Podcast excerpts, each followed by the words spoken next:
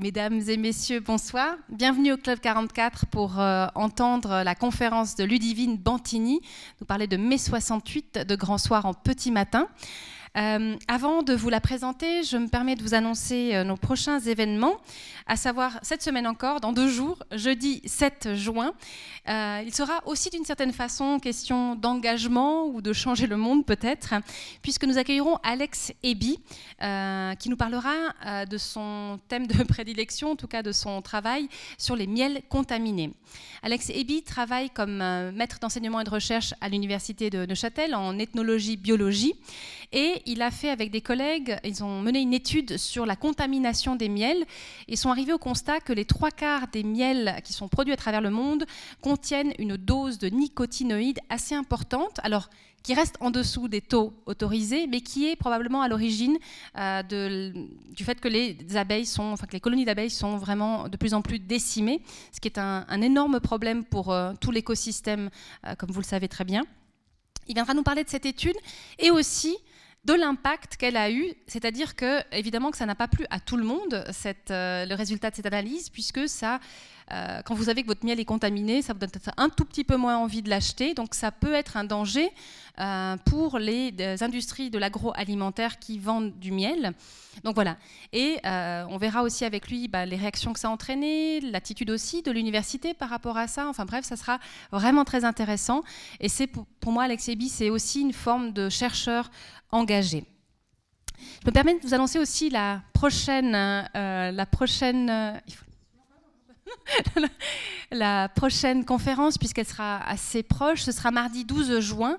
Euh, et on aura le plaisir d'accueillir Richard Emmanuel Estes, qui viendra nous parler d'agnotologie. Alors, je ne sais pas combien d'entre vous connaissent ce que c'est que l'agnotologie. Personnellement, je ne savais pas ce que c'était.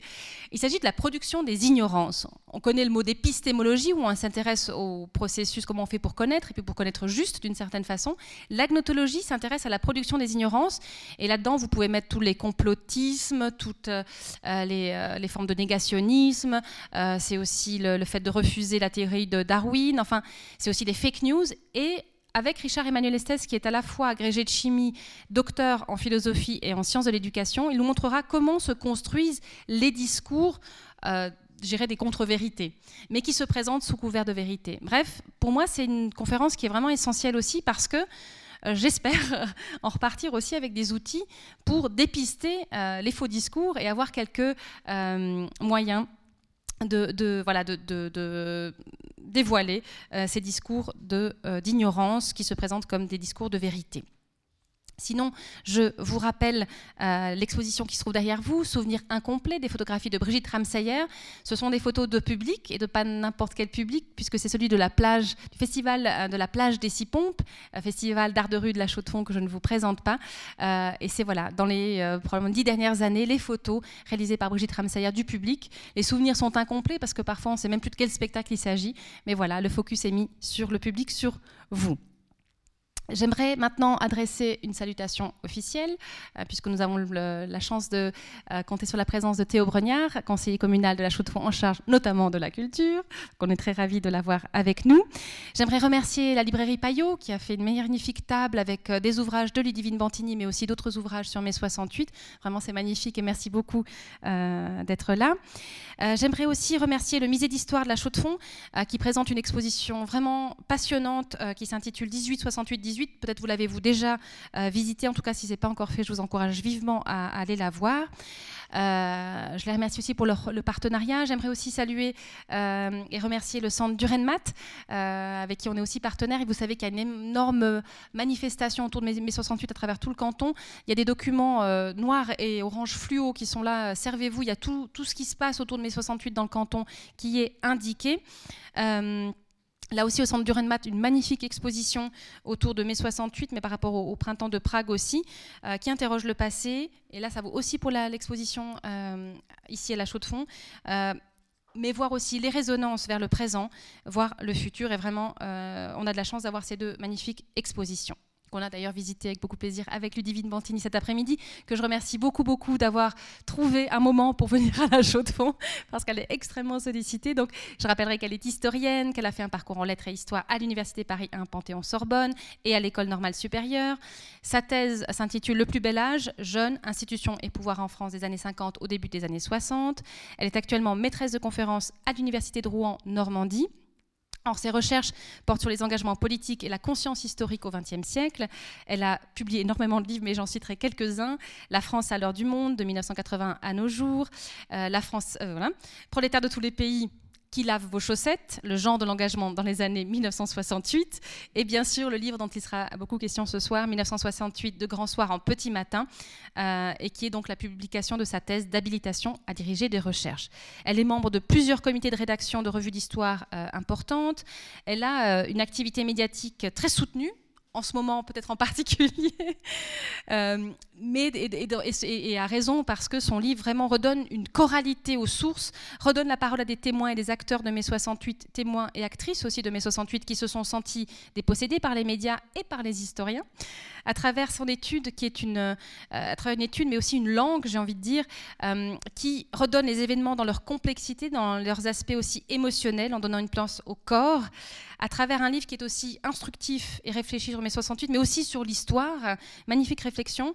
Euh, c'est aussi notre rapport aux politiques, et cela ouvre des perspectives sur hier, mais certainement sur aujourd'hui et peut-être même demain.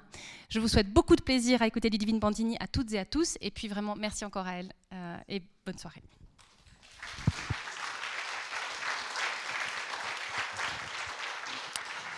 Bonsoir, bonsoir à toutes et à tous. Je vais essayer de trouver la bonne distance à l'égard du micro pour que ça ne soit pas trop insupportable pour vous. Est-ce que ça vous convient là? Ça va?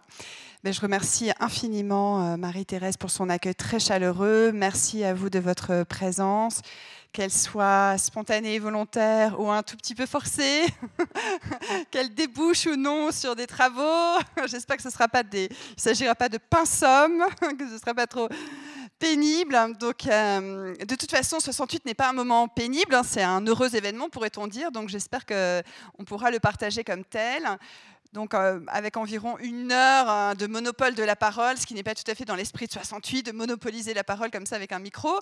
Mais euh, ce qui comptera surtout, c'est l'échange que nous pourrons avoir ensemble. Et donc n'hésitez pas, évidemment, y compris à m'interrompre. Mais non, mais ce que vous racontez, euh, c'est un peu n'importe quoi. Ou moi, j'y étais, moi j'ai vécu les événements de ci, de là, de cette façon. et bien sûr, hein, je précise que ça sera très schématique, ce que je vais expliquer en une heure, ce qui n'est pas une invitation à acheter le livre, pas du tout, n'y voyez pas du tout de, stratégie promotionnelle, mais évidemment, il y a des choses que je dirais trop rapidement ou de manière trop simplifiée, des thématiques que je ne vais pas pouvoir aborder, et vous aurez tout à fait raison et pleine légitimité à m'en faire euh, la remarque et le reproche, et on pourra tout à fait en, débattre euh, tout à l'heure. Euh, donc 1968 de Grand Soir en Petit Matin, euh, il s'agit d'abord peut-être de revenir ensemble sur ce qui constitue quelques enjeux de, l'événement. Pourquoi parle-t-on d'événement? On pourrait se dire au fond, euh, dire événement, c'est une forme d'euphémisme, comme on avait pu parler en, France des événements de l'Algérie, pour éviter de parler de guerre d'Algérie. moi, ce qui me semble important, c'est d'abord de souligner que, alors je vais surtout parler de la France, mais bien sûr, la dimension internationale euh, sera très présente parce qu'on ne peut pas s'en passer. On ne comprend pas 1968 sans son soubassement euh, mondial et internationaliste. Euh, je pense que la singularité du 68 français, même si on pourrait aussi évoquer à cet égard le Mexique, ou encore l'Italie dans, un, dans, une période prolongée tout au long des années 70. Cette singularité du 68 français, notamment, c'est la, la, grève générale. Voilà parce qu'on parle d'événements, mais c'est d'abord euh, une grève générale, euh, comme euh, vous en avez connu dans, en Suisse en 1918. Et justement, j'ai trouvé absolument passionnant au musée d'histoire de la Chaux-de-Fonds que qu'on fasse ce, cet effet d'écho, hein, cet effet de miroir, 1918, 1968, 2018 et 2068. Hein. je vous invite vraiment, comme l'a fait Marie-Thérèse, à aller découvrir cette magnifique exposition parce qu'elle fait réfléchir non seulement aux entrelacements entre le passé et le présent, mais à notre propre projection dans le futur. Qu'est-ce qu'on pourrait imaginer qui sera retenu de notre époque euh, en 2068. Euh, donc grève générale pour ce qui concerne 68. Avec euh, la particularité qui vient se greffer sur cette grève, il s'agit donc d'occuper, d'occupation de lieux publics, euh, de lieux de travail, qu'il s'agisse euh, d'usines, de bureaux, de magasins, de services publics, de ports, de gares, de théâtres, de lycées, d'universités, de maisons des jeunes, de maisons de la culture. Bref, cette, espèce de cortège comme ça que je, que je vous décline de manière un, un peu, un peu abrupte, en fait, déjà nous indique l'ampleur de l'événement. Et euh, il s'agirait de réfléchir aussi à ce que signifie euh, cette redécouverte des espaces à partir du moment où ils sont subvertis par l'occupation, à partir du moment où euh, on les découvre métamorphosés par la grève. Hein. Le fait que 68, c'est d'abord le fait que 10 millions de personnes, 10 millions de personnes décident de s'arrêter pendant plusieurs semaines de s'arrêter de travailler, dans une certaine mesure aussi de s'arrêter de consommer pour faire autre chose, notamment pour se parler, pour imaginer, pour réfléchir à l'ordinaire de son quotidien, mais aussi à des projets euh, de sociétés différentes. Et on peut se dire que 68, c'est aussi une manière de penser euh, l'émancipation, hein, d'avoir cet espoir de changer la vie. Changer la vie, c'était euh, une formule qu'avait employée le poète Arthur Rimbaud. Euh, plus tard, ça, deviendra plutôt le slogan euh, d'un parti politique en France, le Parti socialiste, qui disait changer la vie. Mais en 68, il n'y a pas encore d'enfermement de ces mots-là dans un, dans un slogan un peu figé. Donc changer la vie, c'est un grand espoir. Et c'est vrai que 68 a été un, moment où on, a connu une certaine joie un certain bonheur, hein, le bonheur d'un temps suspendu finalement, d'un temps qui est au sens strict extraordinaire, euh, puisque précisément euh, on s'arrête, on arrête sa vie quotidienne pour réfléchir autrement, prendre la parole. Ça a été un moment très important de surgissement de la parole, et je pense que c'est à cet égard qu'on peut légitimement parler d'événement sans que ce soit encore une fois un euphémisme, parce que dans l'événement, il y a bien sûr la notion de surgissement, la notion d'irruption. Et on peut se demander ensemble comment, euh, comment se produit cette alchimie finalement de l'événement, euh, parce qu'on va y revenir, je vais en parler, euh, il y a, tout un soubassement de contexte. évidemment, l'événement ne, ne, surgit jamais sans des conditions matérielles de possibilité. Euh, de cette irruption. Euh, et en même temps, bah, voilà, dans, les, dans les années qui ont précédé, les mois, les semaines qui ont précédé 68, euh, il y a eu beaucoup de mouvements sociaux, des grèves, déjà quelques occupations. Qu'est-ce qui fait que l'année 68, précisément, a cette espèce d'alchimie particulière qui en fait un événement historique avec la conscience pour celles et ceux qui y prennent part que rien ne sera jamais plus jamais comme avant. Voilà, qu'il y a une espèce de basculement et qu'on vit euh, une intensité euh, tout à fait singulière, un temps euh, ravivé Hein, euh, un philosophe euh, du, moment, Henri Lefebvre, avait dit le temps ravivé scintille, voilà, à propos de 68. Donc c'est ce scintillement du temps aussi qu'il s'agit d'interroger, ce qui ne signifie pas évidemment que 68 ne, ne soit qu'un art de la joie, qu'un événement euh, de bonheur, parce qu'il suscite des affects très divers, des affects de peur, d'inquiétude, parfois de détestation, hein, parce qu'on peut considérer qu'il y a trois dimensions trois parties de la population qui se retrouvent en 1968. Ben, il y a celles et ceux, les 10 millions dont je vous ai parlé, euh, qui participent à la grève, aux manifestations, aux barricades parfois, aux affrontements avec les forces de l'ordre. Mais il y a aussi, euh, deuxième partie de la population, celles et ceux qui euh, sont assez inquiets, voire terrifiés par cette contestation qu'ils assimilent à un chaos ou une forme d'anarchie.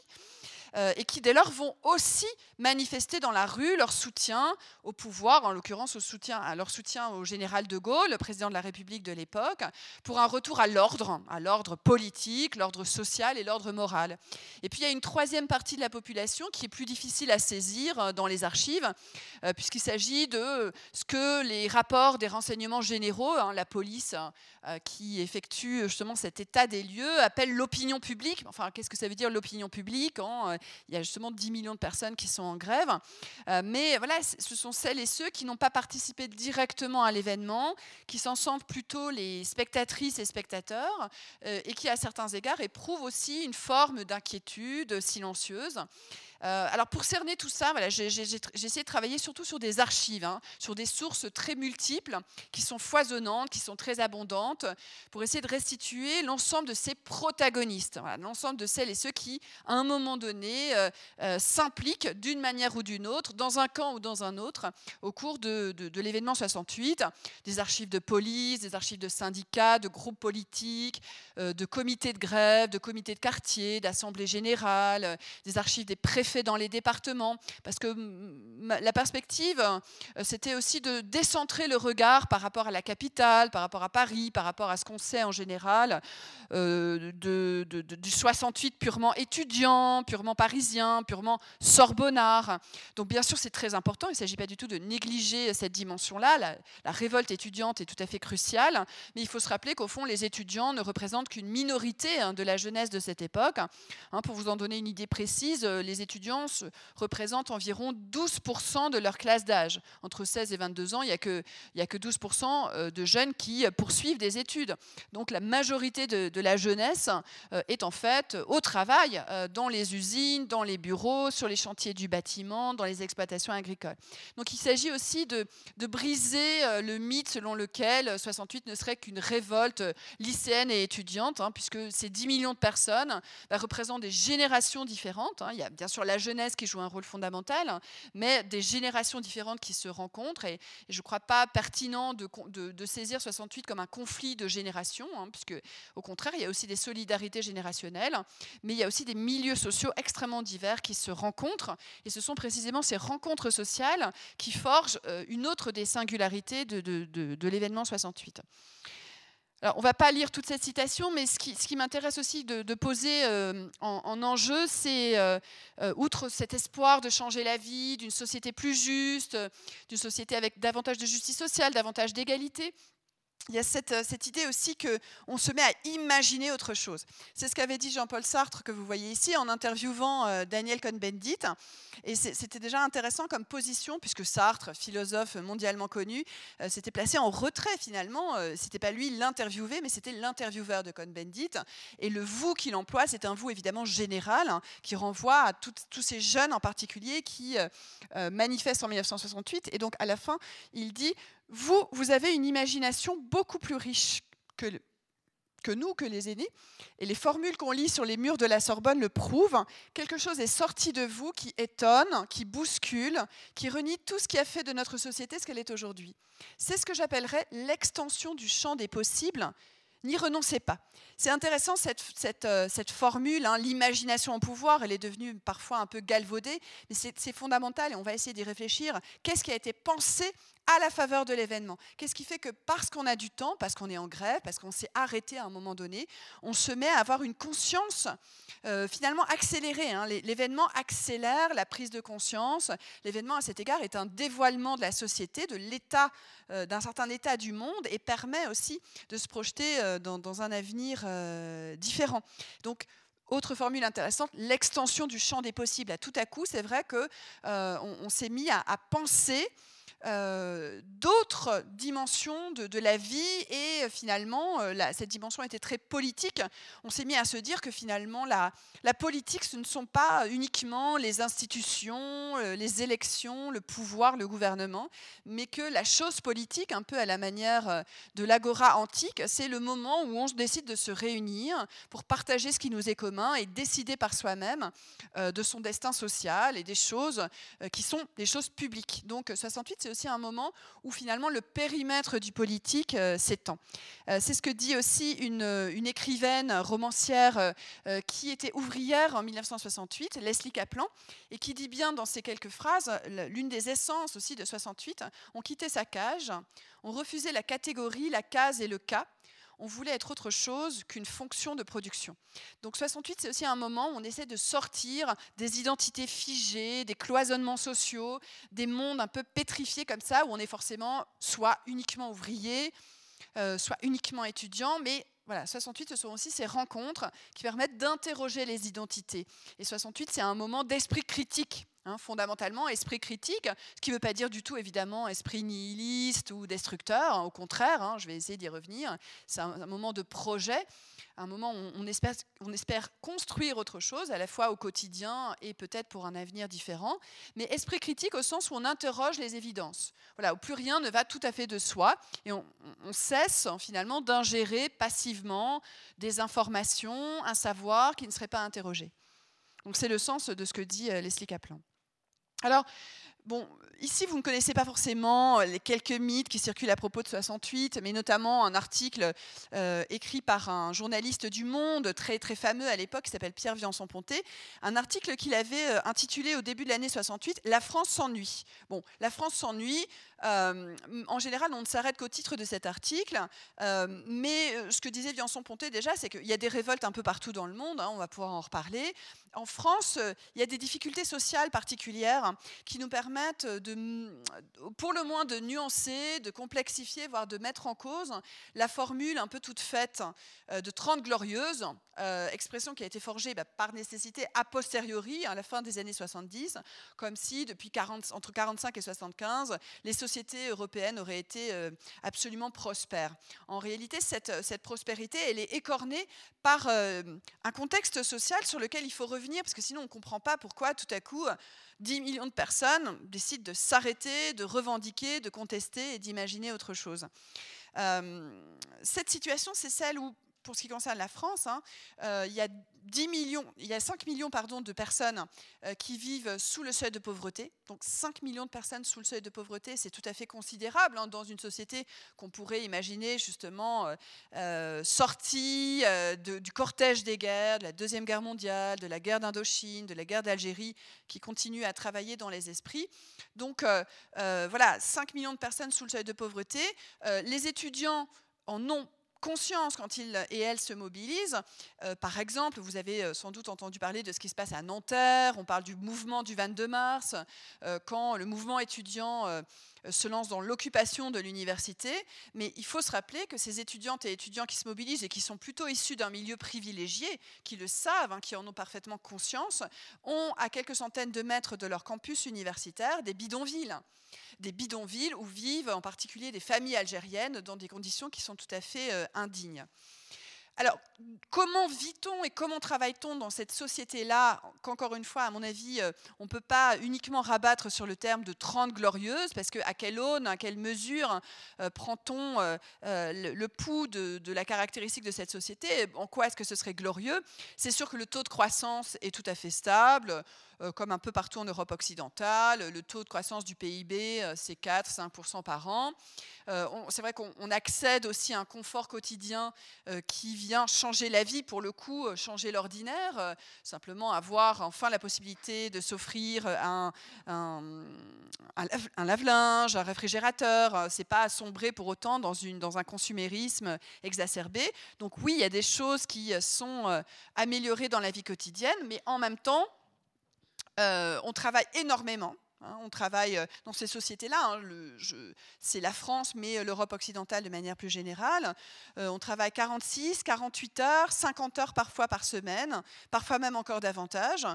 et ceci dès l'âge de 16 ans, parfois moins, et au-delà de 65 ans. Donc on travaille beaucoup pour des salaires qui sont souvent très faibles, où les cadences sont très élevées.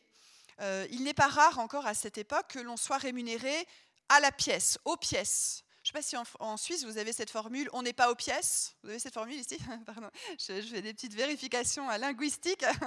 Euh, on n'est pas aux pièces. Voilà, ben si, ben à l'époque, on était globalement aux pièces. C'est-à-dire que voilà, plus vous produisiez euh, de, de, de, col de chemise ou euh, de, boîte de vitesse d'automobile, hein, plus vous étiez payé. Donc il y a vraiment une pression. C'est une société qui est très fortement contrainte, hein, qui est très fortement hiérarchisée. On a le sentiment un peu d'étouffer sous le poids de, ces contraintes. Et c'est ce qui explique qu'il y ait tant de mouvements sociaux dès avant 1968. Alors par exemple, bah, dans une usine que vous connaissez peut-être, hein, dont vous avez peut-être entendu parler, parce que finalement il suffit de passer la frontière pour la, retrouver, c'est la, la Rodia, la Rodia CETA à Besançon. il y a eu une grève très importante à, Besançon et dans d'autres villes, dans, ces sites industriels de la Rodia qui fabriquaient des textiles artificiels. Euh, une grève qui a beaucoup marqué parce que, euh, en fait, il y avait une première occupation de l'usine de Besançon. Et puis, euh, l'une des perspectives, c'était de sortir de l'idée d'une mécanique du travail, où on perdait sa vie à la gagner, où on se sentait aliéné, hein, étranger à soi-même. L'un des, des mots d'ordre qui avaient été mis en avant dans cette grève, c'est nous sommes des hommes, pas des robots. Hein. nous sommes des hommes, pas des robots. Donc déjà, cette, cette volonté de d'échapper euh, à cette logique euh, euh, considérée comme très oppressive du, du travail. Encore une fois, rappelons-nous que quand on travaille 48 heures par semaine, on a très peu de temps pour respirer, se poser et réfléchir à sa vie et à la manière de l'améliorer. Euh, donc, on considère en général que c'est au quartier latin qu'on a lancé les premiers pavés, mais en fait, hein, il, faut plutôt souligner que voilà, il faut sortir de Paris, il faut sortir des quartiers étudiants. Euh, par exemple, à Quimper, donc euh, en, Bretagne, le 2 octobre 1967, il y a une manifestation d'agriculteurs et les agriculteurs sont très présents en 1968, qui dit déjà, en fait, qui critique le marché commun, qui, qui critique Bruxelles, euh, pour qui en fait le marché commun, c'est d'abord un marché et que ce marché, euh, il a tendance à favoriser la compétition la plus rude et euh, à briser en fait les, agriculteurs les plus fragiles. Et en fait, c'est à Quimper, le 2 octobre 1967, qu'on lance les premiers pavés. Hein. C'est pas c'est pas au cœur du quartier latin à, à Paris. Et l'année 68 commence euh, en janvier. Alors voilà, donc euh, ça c'est un scoop de la soirée. Hein, voilà, il faut, on fait beaucoup d'études d'histoire pour arriver à cette hypothèse que l'année 68 commence en janvier. Euh, c'est-à-dire qu'elle commence pas à Nanterre le 22 mars, elle commence pas à la Sorbonne le 3 mai, mais elle commence dans, des villes de province, comme cette ville du Calvados, c'est en Normandie, hein, Caen. Et là, il y a des ouvriers qui se mettent en grève, hein, des jeunes surtout, qui protestent contre les salaires très bas, contre leurs conditions de travail. Et ce qui est intéressant euh, dans cet événement euh, local, mais qui a un impact national, c'est que d'une part, ben, ce sont des jeunes. qui sont souvent issus de milieux ruraux. Et donc, c'est la première génération issue du, du milieu rural à se, être plongée comme ça dans le monde industriel et qui va protester contre ces conditions de travail par la grève. Deuxièmement, bah, comme vous le voyez sur cette photographie, il y a des affrontements très violents avec les forces de l'ordre, hein, avec la police. Et il y a aussi des lancers de pavés, euh, de premières tentatives de, barricades. Et troisièmement, là aussi, ce qui va faire euh, la colonne vertébrale de finalement 68, c'est que euh, ces ouvriers et ouvrières hein, ne restent pas seuls dans ces affrontements, mais qu'il y a des agriculteurs qui viennent les rejoindre, des salariés du secteur tertiaire, des enseignants, mais aussi des et des étudiants. Et donc, euh, on, est déjà face à une convergence, à une coalescence euh, à l'échelle euh, locale, à tel point qu'ensuite, je ne vais pas forcément vous détailler quelles sont les archives utilisées. Là, par exemple, c'est le Centre de l'histoire du, travail à Nantes. La GEN, c'est l'Association générale des étudiants nantais, qui dit les CRS, hein, donc les, les, les, forces de l'ordre, une partie des forces de l'ordre, sont les mêmes à Paris, Quimper, Redon et Caen, c'est-à-dire il n'y a pas que dans la capitale, finalement, qu'il y a une répression policière. Il y a une dimension qu'on oublie en général, c'est celle de l'emploi. Parce qu'on se dit toujours, euh, finalement, la crise de l'emploi, elle n'intervient que dans les années 73-74, le premier choc pétrolier à l'échelle mondiale. Mais en fait, euh, toutes les archives montrent qu'il y a déjà cette inquiétude lancinante, voire cette obsession pour l'emploi, notamment l'emploi des jeunes. Euh, ça, c'est une banderole de la Confédération CGT, la Confédération Générale du Travail, le 1er mai 68, qui indique bien contre le chômage, pas de licenciement. Et pour avoir travaillé sur des archives départementales, voyez un peu partout en France, euh, bah, j'ai pu mesurer à quel point les licenciements euh, sont nombreux, mais aussi les fermetures euh, d'usines, d'entreprises, parce qu'à l'échelle internationale, la compétition est de plus en plus rude. C'est une période de, libéralisation des échanges, et donc ça tend vraiment les conditions du marché du travail. Donc on estime à cette époque qu'il y a environ 500 000 demandeurs d'emploi, ce qui euh, peut nous apparaître euh, euh, relativement modeste à l'échelle du cas français, par exemple, mais qui est quand même très important pour l'époque. Et donc il faut aussi se souvenir qu'au début du mois de mai, il n'y a pas que des manifestations étudiantes, mais il y a d'autres manifestations qu'on occulte trop souvent, et en particulier des, des, manifestations paysannes. Vous le voyez ici le 8 mai 1968, qui sont très déterminées et qui n'hésitent pas à pénétrer dans les villes avec les tracteurs. Alors 68, euh, j'y ai fait allusion rapidement, mais on le sait bien et on le sait d'autant plus euh, ici, avec cette sensibilité aussi à ce qui se passe euh, ailleurs dans, le monde. Mais 68, c'est vraiment un événement mondial et qui n'est pas simplement une juxtaposition de, de, de révolte euh, qui serait juxtaposition de révolte nationale, mais il y a vraiment euh, une dimension qui est très internationaliste, hein, c'est-à-dire vraiment une conscience, bah, en plus à la chaux de fond, euh, on le sait bien, hein, j'avais travaillé il y a longtemps sur la, première internationale, hein, l'Association internationale des travailleurs, et la chaux de fond, c'est quand même un bastion important à, cet égard. Bon, l'internationalisme est toujours extrêmement prégnant, et en 68, c'est une dimension qui est très très forte. Et non seulement c'est international et internationaliste, mais aussi transnational. Hein, on peut faire la, différence entre les deux termes, international et transnational. C'est-à-dire, ce qui est transnational, c'est aussi ce qui circule, ce qui va être transféré, des traductions, des translations, des voyages, des passages, qui permettent de faire des liens entre les différents pays. Euh, alors, cette photo, la juxtaposition de ces deux photographies me paraît assez euh, significative et on parlait du centre du Renmat euh, avec cette exposition très belle, notamment sur, sur, Prague et l'engagement de Durenmat ici même et à Bâle pour, pour s'opposer à la répression du printemps de Prague, de cet espoir d'un socialisme à visage humain, hein, d'un socialisme démocratique qui se déroule à Prague au printemps et qui sera finalement réprimé euh, en août 1968 avec l'arrivée euh, des, chars des troupes du pacte de Varsovie sous l'égide de Moscou.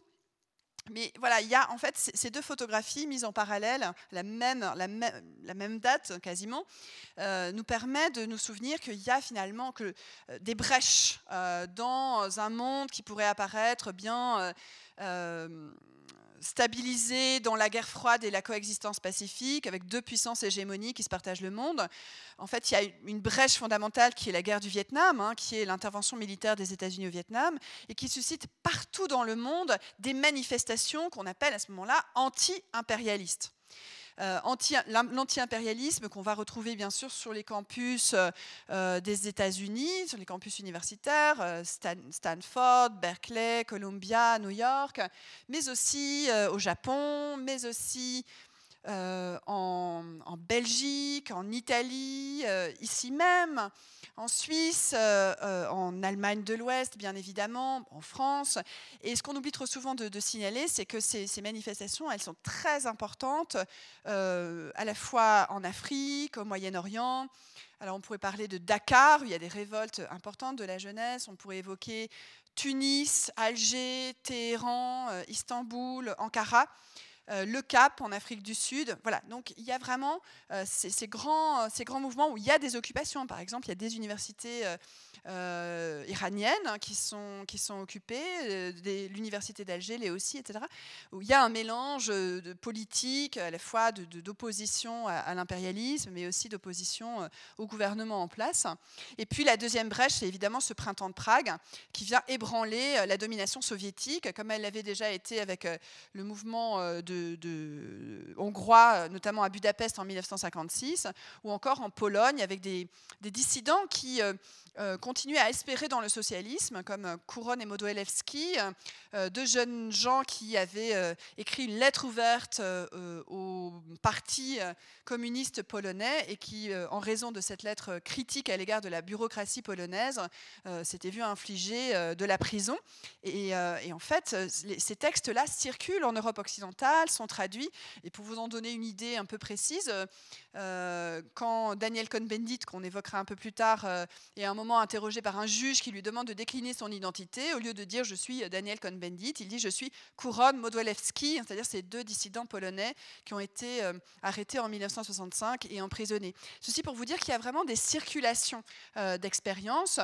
Euh, et donc en fait, finalement, cette photographie-là, prise à Columbia, donc à New York, le 22 mai 1968, 68 est assez symptomatique d'affrontements qui ont lieu un peu partout dans le monde et qui sont connus. Voilà, ça circule aussi par les médias, parce que cette conscience du monde, elle s'opère aussi parce que on, sait, voilà, on a, des informations. Dans les universités occupées, par exemple, on va parfois créer des services de presse pour essayer de faire un, état des lieux de ce qui se passe ailleurs. donc il y a beaucoup comme ça de, soucis de, franchir les frontières.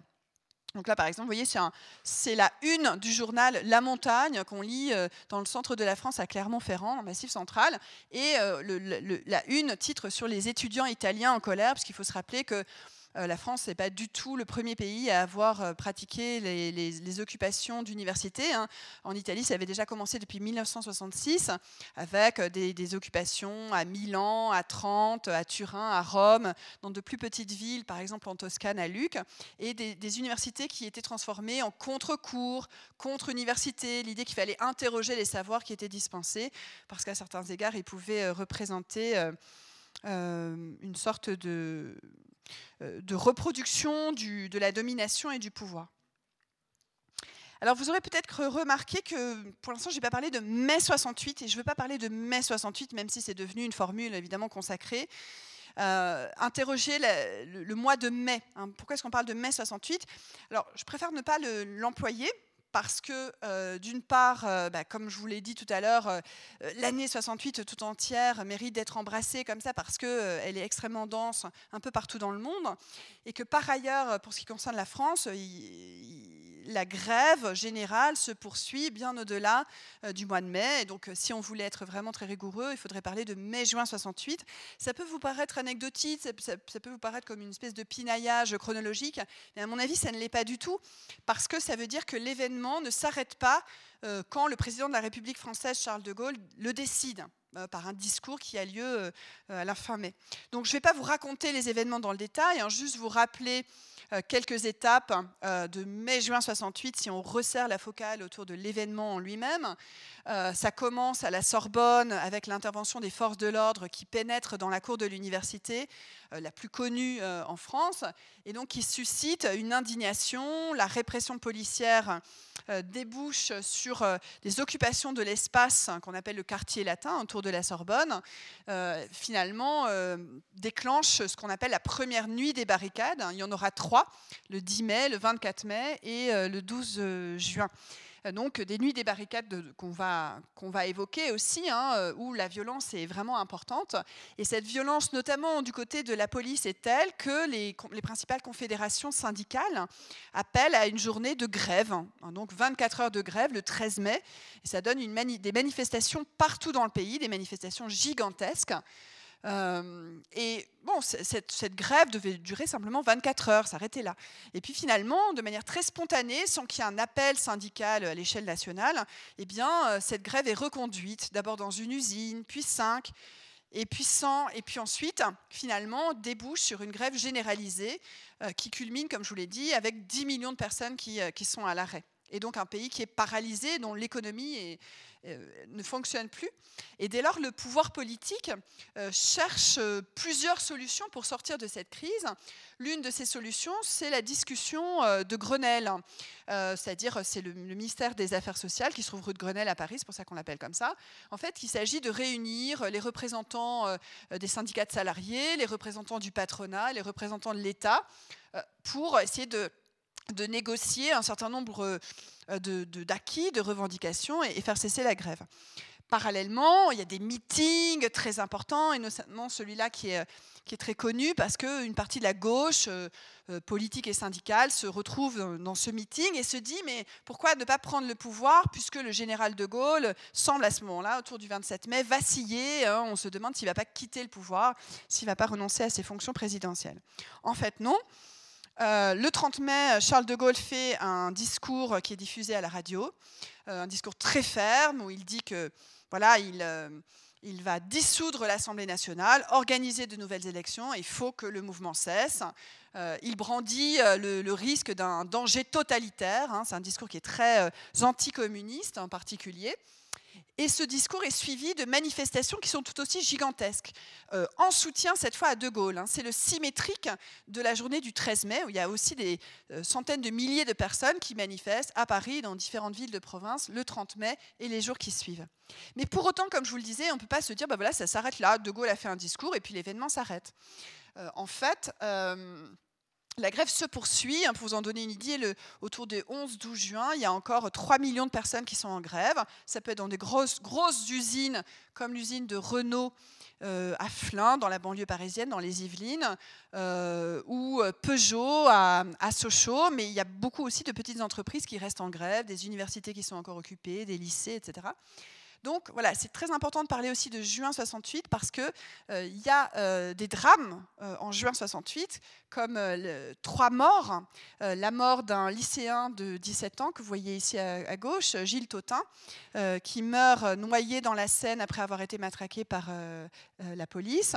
Et puis deux morts également lors de l'intervention policière dans les, usines, ici à, à Peugeot-Sochaux. donc Pierre Bello et Henri Blanchet. Euh, donc ça nous donne aussi une idée de l'intensité de la violence, puisque à partir de, juin, justement, euh, le pouvoir euh, gaulliste a décidé à toute force de liquider la grève et donc d'envoyer systématiquement la gendarmerie, les CRS pour liquider les, piquets de grève. Et donc le niveau de violence est très élevé. C'est aussi à ce moment-là qu'on expulse beaucoup d'étrangers, hein, des centaines d'étrangers qui vont être renvoyés dans, leur pays d'origine, souvent avec beaucoup de menaces sur leur liberté. Hein. Par exemple, des Espagnols, des militants antifranquistes qui sont renvoyés à la frontière.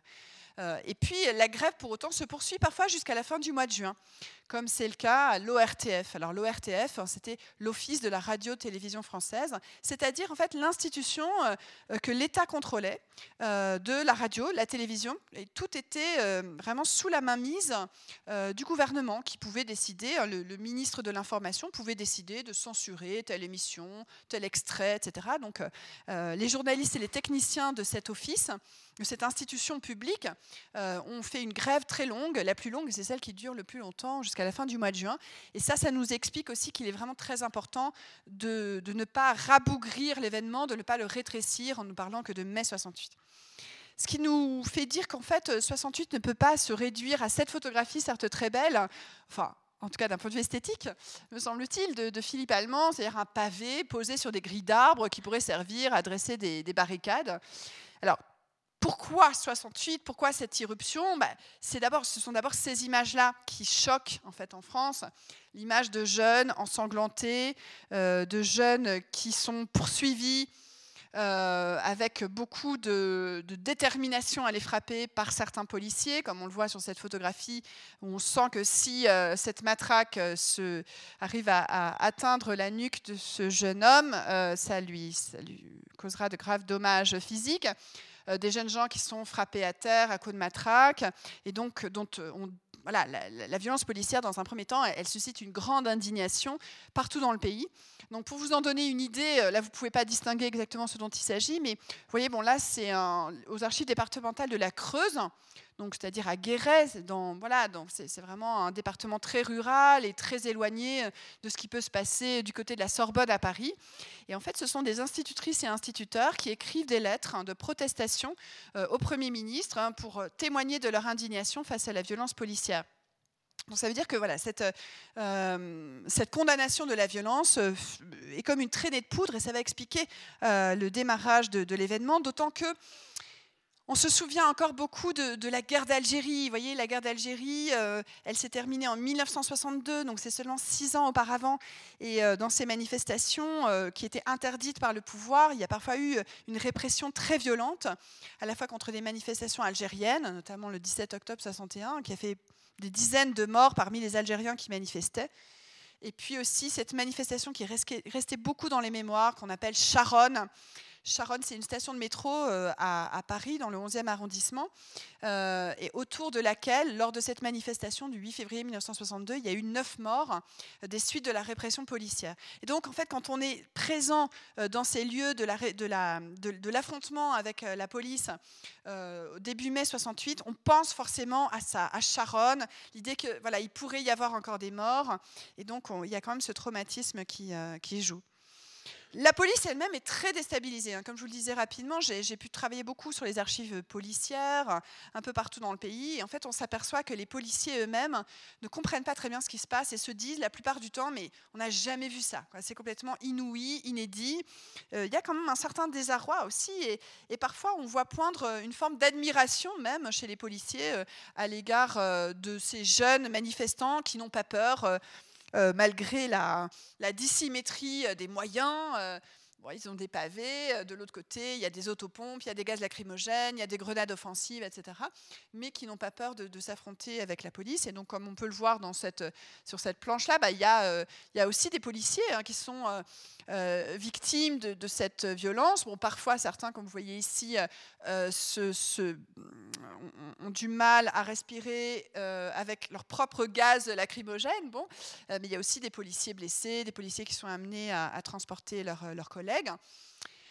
Mais quand même, voilà, ces nuits des barricades, c'est pas rien. Hein. Souvent, dans le discours un peu dénigrant sur 68, on dit oh oui, ces barricades, c'était pas grand chose. Mais en fait, on, voit ces images et quand on lit les archives, on voit que le niveau de violence est quand même très élevé, hein, notamment par exemple avec ce policier qui donne un peu le sentiment d'un général qui chargerait sabre au clair.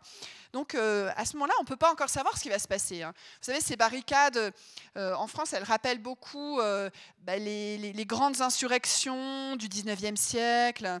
la révolution de 1830, celle de 1848, la commune de Paris, c'est très important, la référence à la commune de Paris en 1871, c'est-à-dire l'instauration d'un provisoire d'un gouvernement ouvrier et populaire dans la capitale. Mais ces barricades, voilà, c'est à la fois protéger l'espace euh, du quartier euh, contre les forces de l'ordre qui l'investissent.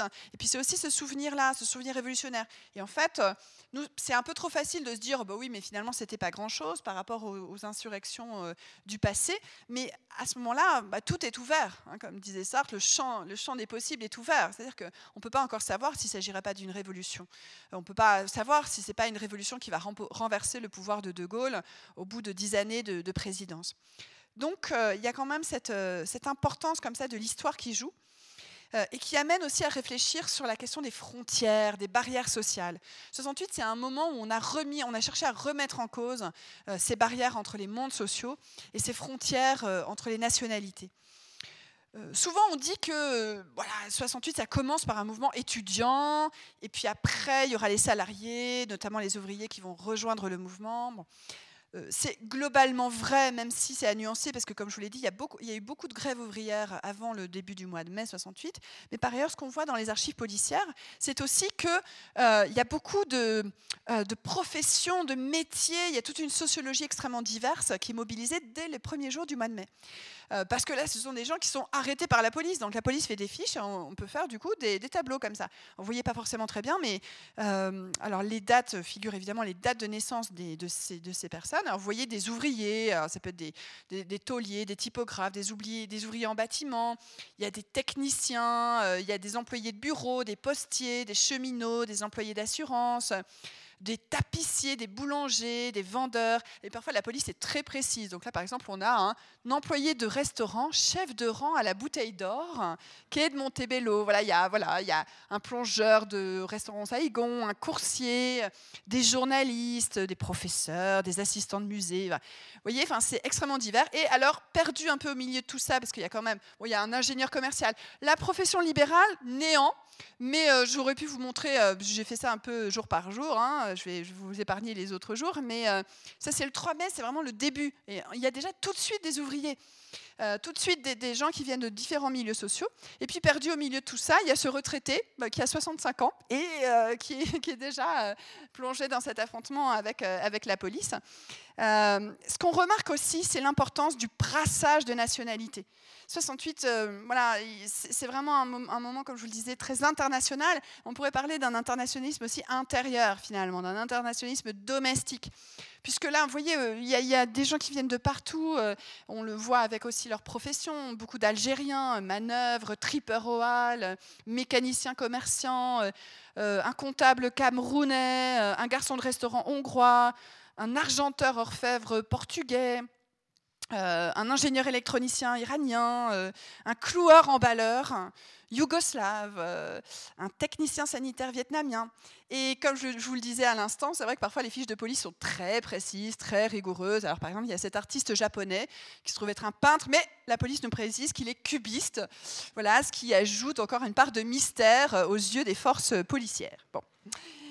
Donc voilà un brassage, brassage social, brassage de nationalité qui amène aussi à des formes de solidarité euh, entre travailleurs français et travailleurs étrangers, surtout comme je vous le disais parce qu'il y a toujours ce risque d'expulsion. Il y a beaucoup d'étrangers qui sont très très présents, très courageux aussi, parce qu'il faut un courage tout particulier à se mobiliser dans la grève, les manifestations. Quand on n'a pas la nationalité française, on risque euh, la répression, on risque le licenciement, on risque les expulsions. Euh, et ça se traduit, cette solidarité, par, euh, des, exemple des pancartes qui sont traduites en arabe, en espagnol, en italien, en portugais, ou des tracts de cette façon. Donc 68, c'est un mouvement très solidaire, enfin, où on, a, on prend conscience du collectif et des solidarités nécessaires. Alors, 68, comme je vous le disais, c'est un, mouvement de grève générale. Euh, et c'est assez spontané. Il n'y a pas d'appel à la grève générale. Alors, la, reproduction ici est très mauvaise, mais j'aime bien quand même cette photographie. Euh, c'est tiré de la dépêche du Midi, donc c'est dans la ville de Toulouse, dans le sud de la France. Et en fait, euh, voilà, pour ceux et celles qui connaissent cette place, vous voulez Oui Je vous en prie.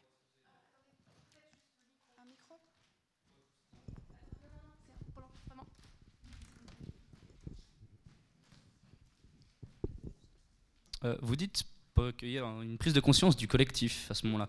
je dirais, enfin, j'ai l'impression un peu de ce qu'on a vu. Euh, il y a aussi un fort côté individualiste qui naît à ce moment-là, qui est relativement opposé à ça. C'est une question parce que je ne sais pas si c'est le cas ou pas, mais. C'est pas le cas, mais peut-être que on pourra en débattre tout à l'heure si vous voulez, mais euh, je retiens votre votre interrogation. Pour l'instant, je pense que c'est justement important de faire la démonstration euh, pratique, empirique du fait que non, l'individualisme n'existe pas en 68 et que là, c'est vraiment un contresens historique qui a été répandu euh, d'une manière euh, à disqualifier l'événement 68 par la plupart des détracteurs de 68 pour dire oh mais voilà, tout ça c'était que des individualistes qui sont devenus des néolibéraux extrêmement, enfin voilà. Mais non, enfin moi je m'inscris en faux et je vais essayer de vous démontrer le contraire, mais on, on pourra en reparler vraiment dans la discussion. et précisément Enfin, une manière de répondre, c'est déjà de montrer tout ça, ces manifestations, euh, euh, ces cortèges vraiment très très importants que vous voyez. Bon, ça c'est par exemple à Paris vers la place de la Bastille. Donc, comme je vous le disais tout à l'heure, ça devait s'arrêter là. Et puis, en fait, la grève se poursuit. Et la grève, justement, elle met en évidence le collectif. Euh, par exemple, elle met en évidence la nécessité de refuser l'individualisation des relations de travail. on occupe les usines euh, et on réfléchit justement aux solidarités entre les différents ouvriers. Par exemple, faire, euh, euh, faire en sorte que les ouvriers les moins qualifiés obtiennent un certain nombre d'acquis nouveaux, que les ouvriers étrangers obtiennent aussi une égalité des conditions, une égalité salariale. Euh, lutte contre le racisme. Euh, par exemple, certains vont refuser les primes. Alors ça peut vous paraître très spécifique, refuser les primes, mais en fait, refuser les primes, ça veut dire refuser justement euh, l'individualisme. Ça veut dire refuser qu'on soit juste des individus qui obtiennent, des salaires en fonction de leur rentabilité, etc. Donc refuser les primes, c'est quelque chose qu'on trouve un peu partout dans les cahiers de revendication dans ces usines et ces entreprises occupées. c'est une manière de lutter contre l'individualisme, justement. On pourrait citer d'autres exemples et j'essaierai de le faire au fur et à à mesure pour euh, contribuer à, dialoguer avec vous sur cette question de l'individualisme. Et vous-même, peut-être que vous pourrez aussi euh, nous expliquer ce qui vous fait dire ça de, 68. Euh, il y a beaucoup d'endroits où, comme je vous dis, il y a beaucoup, beaucoup de lieux qui sont occupés en 68, et notamment des, dans les municipalités, des mairies des hôtels de ville. Alors euh, à Nantes, par exemple, on a pu parler de, la commune de Nantes, donc rappelant encore une fois ce souvenir de la commune de Paris. En fait, ce sont les grévistes qui euh, décident de, gérer eux-mêmes la ville, faisant euh, un ravitaillement par eux-mêmes, qui, là c'est aussi à Nantes, vous voyez, qui rebaptisent les lieux. et là, ce lieu qui s'appelle la Place Royale à Nantes est rebaptisé Place du Peuple. Voilà.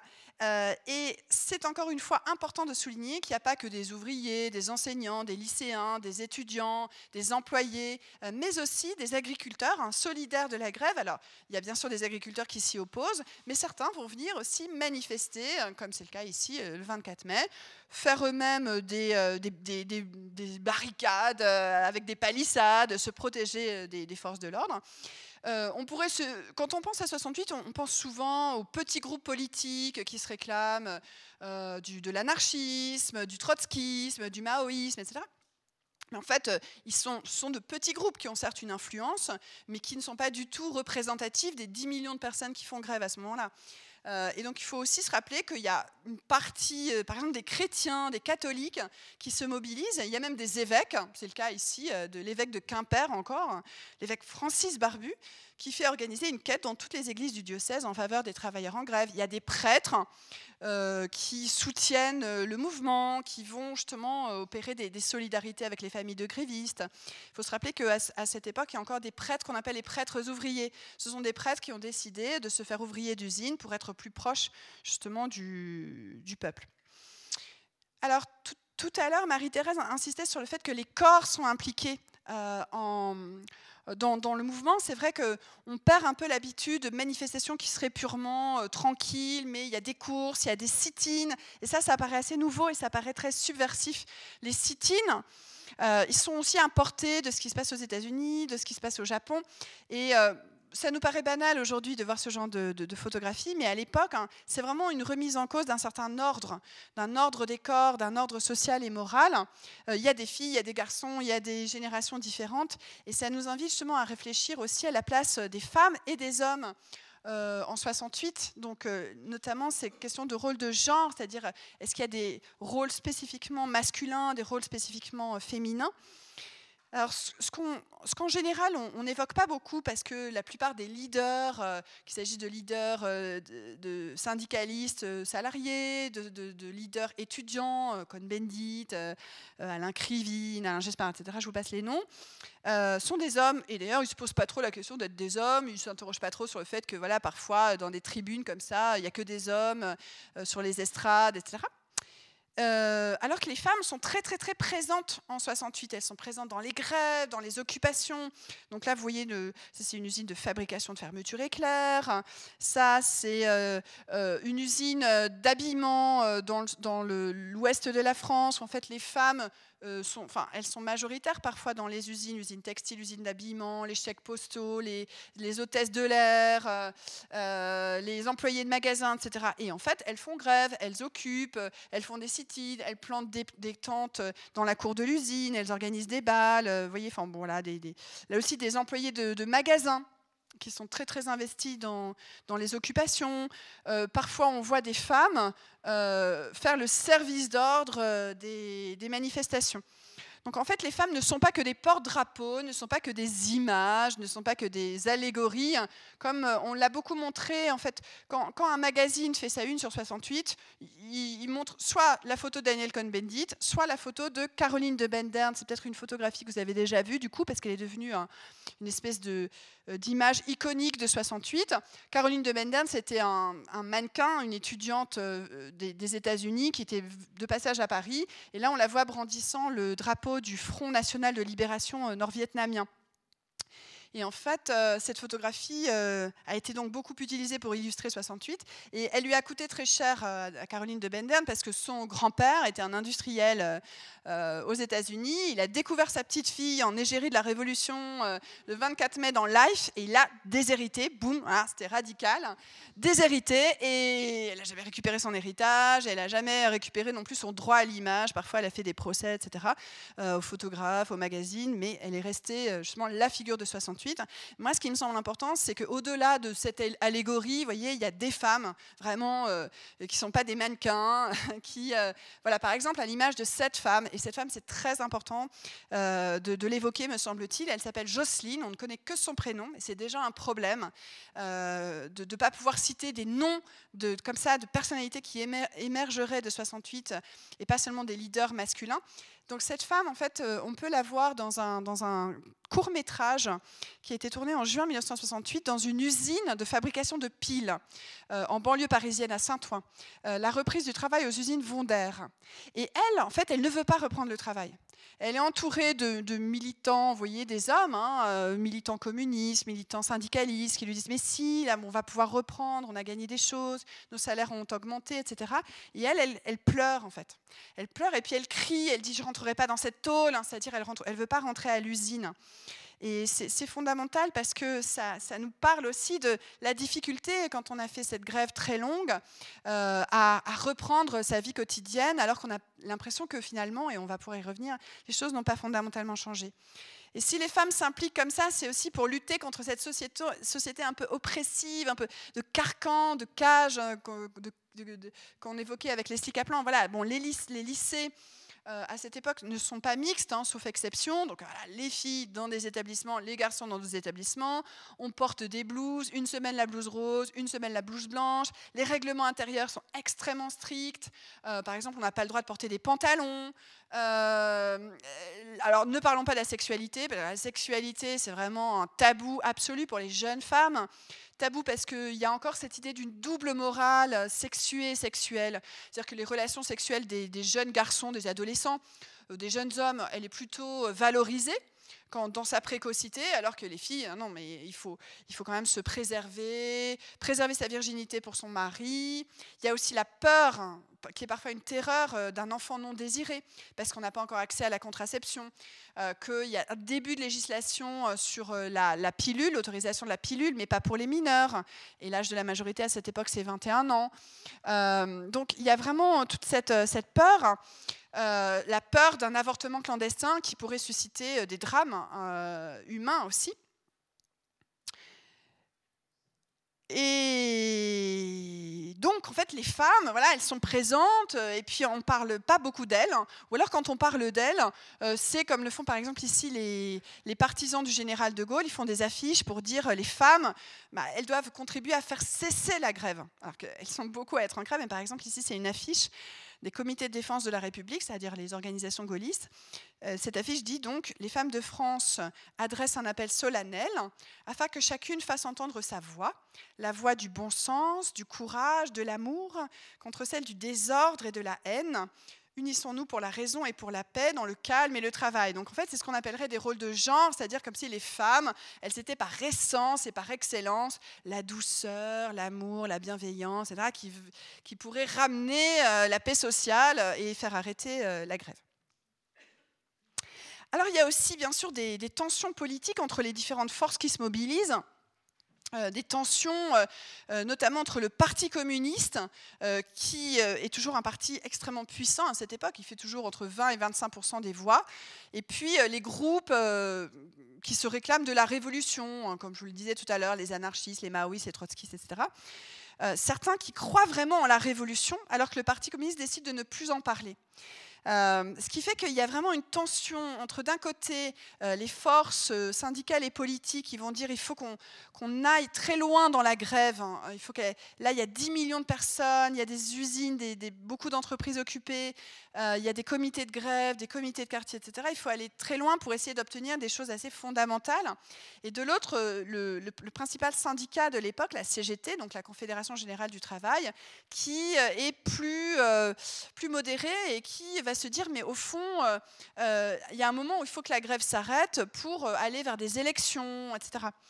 alors ça, c'est par exemple représenté avec humour par un, dessinateur qui, est très important en France, qui est, mort lors des, attentats de, janvier, du 7 janvier 2015 à Charlie Hebdo, Wolinski. alors, donc ça représente un, délégué syndical et il s'adresse aux grévistes. Et donc il leur dit, euh, camarades, il paraît que vous avez arrêté le travail. Donc les grévistes disent, oui, oui, oui, oui. Euh, si vous avez débrayé, c'est que vous avez des revendications à faire valoir. Je suis votre délégué, vous ne devez rien me cacher. Ils répondent rien. Alors le délégué dit, bon, alors c'est les salaires, hein, camarades, vous voulez une augmentation, c'est ça hein? Toujours le silence. Ensuite, il dit, bon, alors c'est la sécu ou les vacances? Il faut que je place le gouvernement et le patronat devant leurs responsabilités. Parlez, parlez à votre délégué qui vous aime, parlez. Bon. Et puis, il commence à en avoir assez de, voir le silence lui répondre. Un tas de salopards Vous allez me dire pourquoi vous êtes en grève Oui ou. Bon, j'ai coupé par pudeur. Euh, alors ils répondent, là tout joyeux, on veut faire la révolution. Alors lui, il est dépité, estomaqué, et il dit, la révolution Vous êtes fous Le gouvernement et le patronat ne marcheront jamais. Alors ça, ça représente vraiment un des clivages de 68 qu'un autre dessinateur de la même veine, Ciné, a représenté par, ce moyen. C'est-à-dire on voit un dirigeant en gros communiste qui dit euh, enlevez-moi les photos de ces deux enragés. C'était le vocabulaire de l'époque. Et puis en fait, l'enragé, c'est Marx et l'autre, c'est Lénine. Bon. Donc il y a vraiment un clivage, parce que c'est un clivage fondamental qu'il faut évoquer. Euh, c'est-à-dire, est-ce que la situation et révolutionnaire d'une manière ou d'une autre. Est-ce qu'on peut poser euh, des questions sur euh, euh, le pouvoir? Est-ce que voilà, il y a beaucoup, il y a beaucoup d'endroits où on commence à se dire, mais on pourrait poser la question du pouvoir ouvrier, du pouvoir paysan, du pouvoir étudiant, qui est des, des décisions prises dans les entreprises, dans les universités, dans les lycées, par, euh, par les gens eux-mêmes. On parle beaucoup d'autogestion en 68, autogestion, donc euh, l'idée que voilà, il doit y avoir une part d'autonomie euh, de la part de, celles et ceux qui, bah, travaillent dans ces, dans ces lieux. Et ça, c'est ce qui est notamment défendu par des courants libertaires. Alors, Daniel Cohn-Bendit fait partie de de, de, cela. Hein. Donc lui, il est anarchiste. il est membre d'un petit groupe qui s'appelle Rouge et Noir. Et en fait, et qui a fondé aussi le, mouvement du 22 mars avec bien d'autres. Et en fait, il est expulsé de France. Enfin, il ne peut pas rentrer en France une fois qu'il part en Allemagne euh, pour justement faire des liens entre l'Allemagne de l'Ouest et, euh, et, la France. Et en fait, c'est un moment où euh, on trouve une véritable détestation de la part de toutes les droites à l'égard de Daniel Cohn-Bendit, hein, qui apparaît un peu comme celui qui est peut-être l'incarnation d'un complot international contre De Gaulle, au point que de manière extrêmement violente, on entend dans la manifestation du 30 mai que j'ai déjà évoqué tout à l'heure un slogan comme Cohn-Bendit à euh, Dachau, Dachau. Donc euh, voilà, il y a une espèce de mélange de germanophobie et d'antisémitisme qui s'exprime là euh, et qui cristallise vraiment cette détestation. Hein. Par exemple, on voit dans les rapports des préfets, des renseignements généraux, etc., que tout est fait par la police pour arrêter Cohn-Bendit au cas où il tenterait de repasser la frontière. Et donc à un moment, par exemple, en Meurthe-et-Moselle, dans l'est de la France, en Lorraine, euh, il y a euh, les, patrons, euh, notamment des mines de fer, qui disent au préfet il faut absolument que vous envoyez des, forces de l'ordre pour arrêter la grève.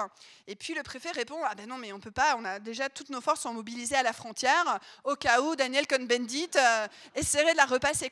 Et en fait, il y arrive quand même. Il y a aussi un autre exemple que je pourrais vous citer c'est dans la Creuse, donc vraiment dans un département très très éloigné de euh, comme ça de, ces lieux où les anarchistes les, euh, euh, les, groupes révolutionnaires sont très présents. Et dans la Creuse, à un moment, il y a une rumeur qui dit que Daniel Cohn-Bendit se serait réfugié dans un vieux moulin abandonné. Alors, on voit des, pelotons de gendarmerie qui vont fouiller le moulin. De, il n'est pas là, il n'est pas passé par là du tout. Et en fait, il, revient quand même, il revient en plein cœur de Paris, du quartier latin. Il se plante sur la cour de la, dans la cour de la Sorbonne et il dit d'ailleurs Non, mais moi, on m'a expulsé parce que je serais un fauteur de troubles à l'ordre public. Alors, le fauteur de troubles à l'ordre public, c'est pas moi, c'est le ministre de l'Intérieur, c'est lui qu'il faut expulser, etc. Mais il y a quand même cette peur, voilà, cette peur, euh, cette peur du complot euh, qui est, qui est très, forte. Alors, il me reste juste quelques minutes, quelques, minutes pour, euh, pour conclure sur un certain nombre de, points, puis surtout ouvrir la discussion sur les débouchés de ce mouvement. Euh, le premier point de cette conclusion, c'est que euh, Euh, cet événement se place vraiment au regard de l'histoire parce que euh, à cette époque, comme je le disais en introduction, on a vraiment le, sentiment de vivre un moment historique, de vivre un moment extraordinaire qui va marquer l'histoire et qui serait une espèce de mélange, hein, comme le dit Jean Ferniaud que vous voyez là, c'est un, chroniqueur euh, de, RTL à ce moment-là, qui écrit dans le principal journal aussi de l'époque le, journal le plus populaire, François, qui dit en fait c'est un mélange, voyez, des, révolutions du passé, de 1848, de la Commune de Paris, du Front populaire en 1936, de, euh, des combats de la résistance et de la libération. Donc euh, on a vraiment ce sentiment-là de revivre un événement historique. Euh, par exemple, les grèves avec occupation, aussi bien en Espagne qu'en France, sous le Front populaire, Frente Popular, ont aussi beaucoup marqué. Il y a des gens qui tout simplement se souviennent de 36 pour avoir avoir déjà euh, vécu cet événement. Donc ça, c'est quelque chose de très important. Deuxième point de cette conclusion, c'est que 68, c'est aussi un, art de la joie. C'est-à-dire qu'il euh, y a vraiment, euh, parce que tout à coup on a du temps, ben, on peut euh, s'exprimer, on peut prendre la parole. Il y a beaucoup de poésie en 68, des émotions, il y a de l'humour. Bien évidemment, par exemple, ces gens qui ont l'air assez contents d'imaginer que le général de Gaulle pourrait faire du stop pour rentrer chez lui à colomber les, les deux églises. Bon. Euh, mais l'art aussi, on se dit, mais après tout, euh, l'art doit descendre euh, des six dans les musées, doit descendre de son piédestal. par exemple, les ouvriers se disent, bah, nous aussi, parfois, on n'est pas forcément des artistes, mais on a quelque chose en nous. Et. Alors là, vous voyez, c'est par exemple une fresque qui est dessinée sur les murs de, de l'usine Peugeot à Sochaux. les ateliers des beaux-arts, on se pose plein de questions, on rebaptise les ateliers des beaux-arts, les écoles des beaux-arts, on les appelle ateliers populaires. Euh, c'est là qu'on va produire toutes ces, affiches. Et l'idée d'interroger l'œuvre d'art. L'œuvre d'art se fait en ignorant qu'elle est une œuvre d'art. c'est vraiment se dire que euh, voilà, il y a, une, interrogation plus générale sur le fait que par exemple ces affiches, aujourd'hui elles valent, elles valent très cher ces affiches. Et ce qui est un peu terrible, c'est que certains des, artistes des écoles des beaux-arts aujourd'hui disent non mais moi celle-là c'est moi qui l'ai dessinée. Euh, aujourd'hui ça, ça, coûte quand même de l'argent, mais euh, à l'époque justement c'est pas de signature, c'est l'anonymat, c'est l'artiste collectif. C'est justement un refus de l'individualisme. On ne signe pas euh, les œuvres de, de, de, ce moment-là. Donc c'est la beauté. Voilà l'idée que la beauté est dans la rue et que même par exemple des danseuses et danseurs qui habituellement quand même ne font pas tout à fait grève, à l'Opéra de Paris par exemple font euh, des comités d'action de la danse et se disent mais comment on peut être des êtres sociaux, comment on peut vraiment participer à, l'événement, on peut être utile à la société, par exemple en réhabilitant euh, la, danse. Troisième point de cette conclusion, c'est qu'il y a des espoirs. Voilà, il y a des espoirs de révolution. Hein. Le mot révolution, euh, il, est, il est un peu partout, en fait. On l'emploie un peu, un peu partout. Alors, vous voyez, par exemple, ça va de ceux qui s'appellent eux-mêmes les enragés à Nanterre. Alors, Enragé, c'était le, nom qu'un groupe euh, sous la Révolution française avait pris pour dire bah, il faut que la révolution soit vraiment sociale, qu'elle aille le plus loin possible. Euh, la révolution qui se prépare depuis plus d'un siècle nous revient, 30 mai.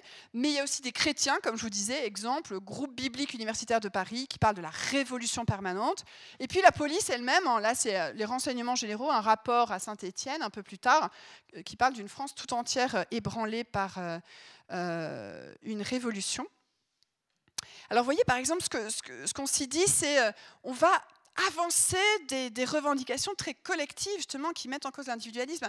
Par exemple, bon, je ne vais pas tout vous lire, mais euh, on, va, se dire, mais les ouvriers, ils ont le droit d'avoir un, regard, ils ont le droit de contrôler ce qui est produit, ce qui est les prix, euh, on va regarder les livres de compte dans les entreprises, mais où vont les profits, euh, comment c'est distribué cet argent, etc. Alors ici, bon, c'est d'autant plus difficile d'en parler, pardon, d'être aussi caricatural sur la Suisse, mais la suppression du secret bancaire, par exemple, voilà, donc euh, qu'est-ce qui se passerait si on voyait un peu plus précisément, voilà, les comptes en banque des chefs d'entreprise, enfin des entreprises elles-mêmes? Il y a des endroits voilà, où on parle aussi de il y a de l'utopie en fait. Mais l'utopie, c'est aussi à prendre au sens. Euh, il y a un réel de l'utopie. Hein. L'utopie nous fait penser le monde tel qu'il est, tel qu'il va, tel qu'il ne va pas, et puis euh, laisse imaginer d'autres avenirs. Alors certains se disent, bah, si on supprimait euh, l'économie la concurrence, en fait, en gros, c'est une attaque contre le, capitalisme. Hein. Donc par exemple, ça supprimerait la publicité, donc il y aurait une libération de la créativité, donc on mettrait fin à la stricte division du travail, il n'y aurait plus d'un côté des, manuels et de l'autre des intellectuels, il n'y aurait plus des gens qui sont éboueurs toute leur vie pendant que d'autres sont professeurs toute leur vie. On pourrait faire un petit peu tout ça. Euh, voilà, donc il y a plein de choses qui sont pensées en 68 sur lesquelles on, pourra réfléchir. Euh, avant-dernier point de cette euh, conclusion, c'est la réaction. Voilà, c'est-à-dire le pouvoir, alors la réaction dans tous les sens du terme, comment le pouvoir réagit, mais comment aussi il essaie de, de revenir à l'ordre. Hein. alors qu'on peut présenter avec ce dessin de ciné, de Gaulle en séance de psychanalyse qui dit à vous, je n'ai jamais aimé les jeunes. Bon, mais ça va évidemment au-delà. Alors, il y a des jeunes qui sont des gaullistes, hein. il y a des jeunes qui vont manifester pour De Gaulle, avec non plus du tout évidemment des drapeaux rouges des drapeaux tricolores, euh, des drapeaux noirs, mais justement des drapeaux tricolores. Il faut se le rappeler, hein, toute la jeunesse n'est pas contestataire hein, ou révolutionnaire.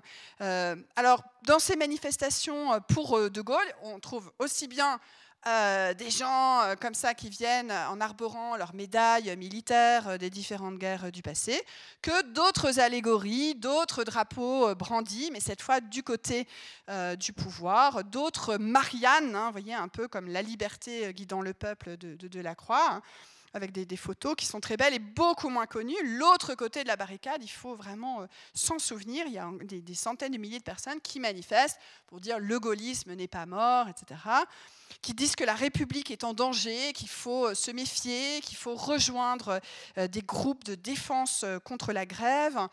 Et puis qui, disent, qui parlent aussi de révolution. C'est ça que je vous disais, c'est que finalement la révolution est sur toutes les lèvres, et donc même les gaullistes disent non, non, mais venez, d'accord, vous voulez faire la révolution, mais venez faire la révolution avec De Gaulle.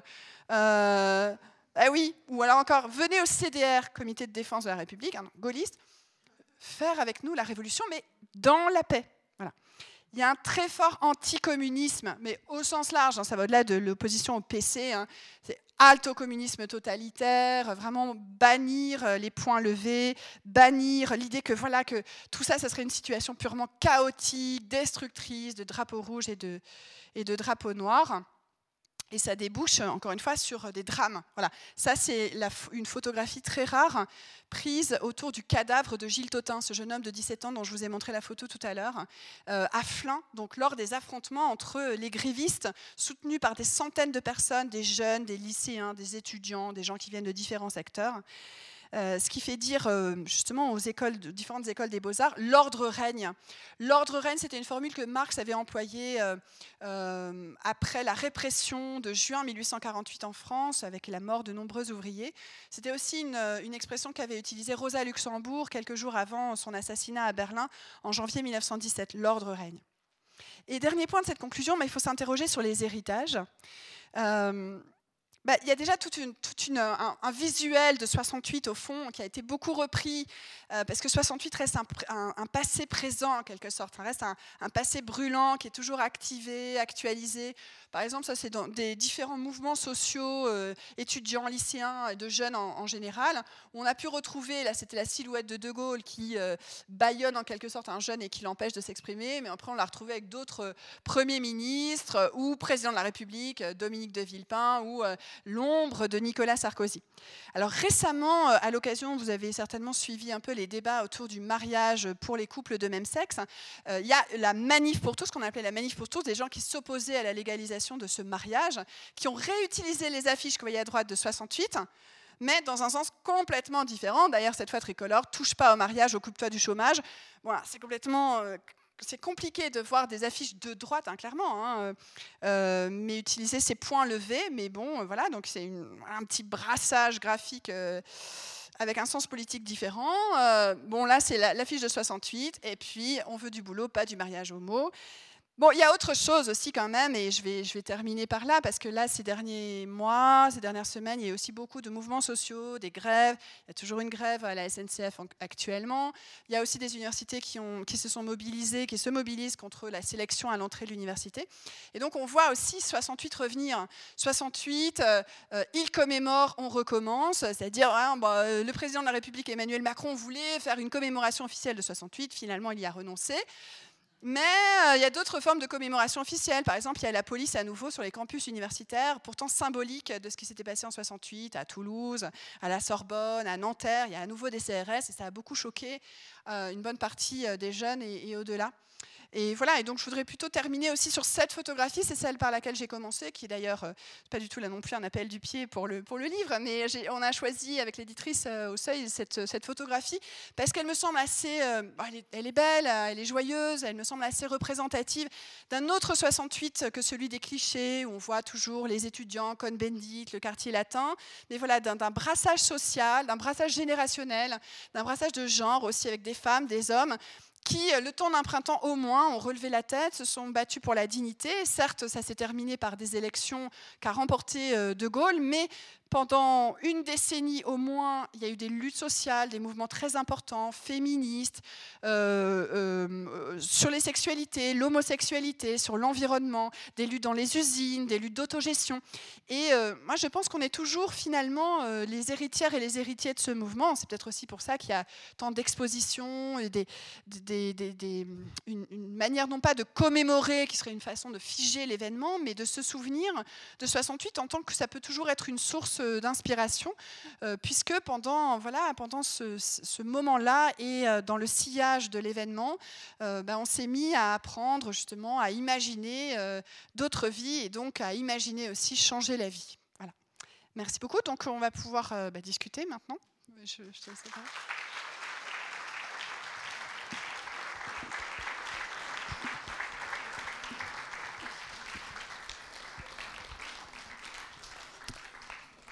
Vous propose qu'on peut-être on repart de la question de, monsieur sur la dimension. Je ne sais pas si vous voulez expliquer un petit peu d'où vient cette idée ou cette question en tout cas.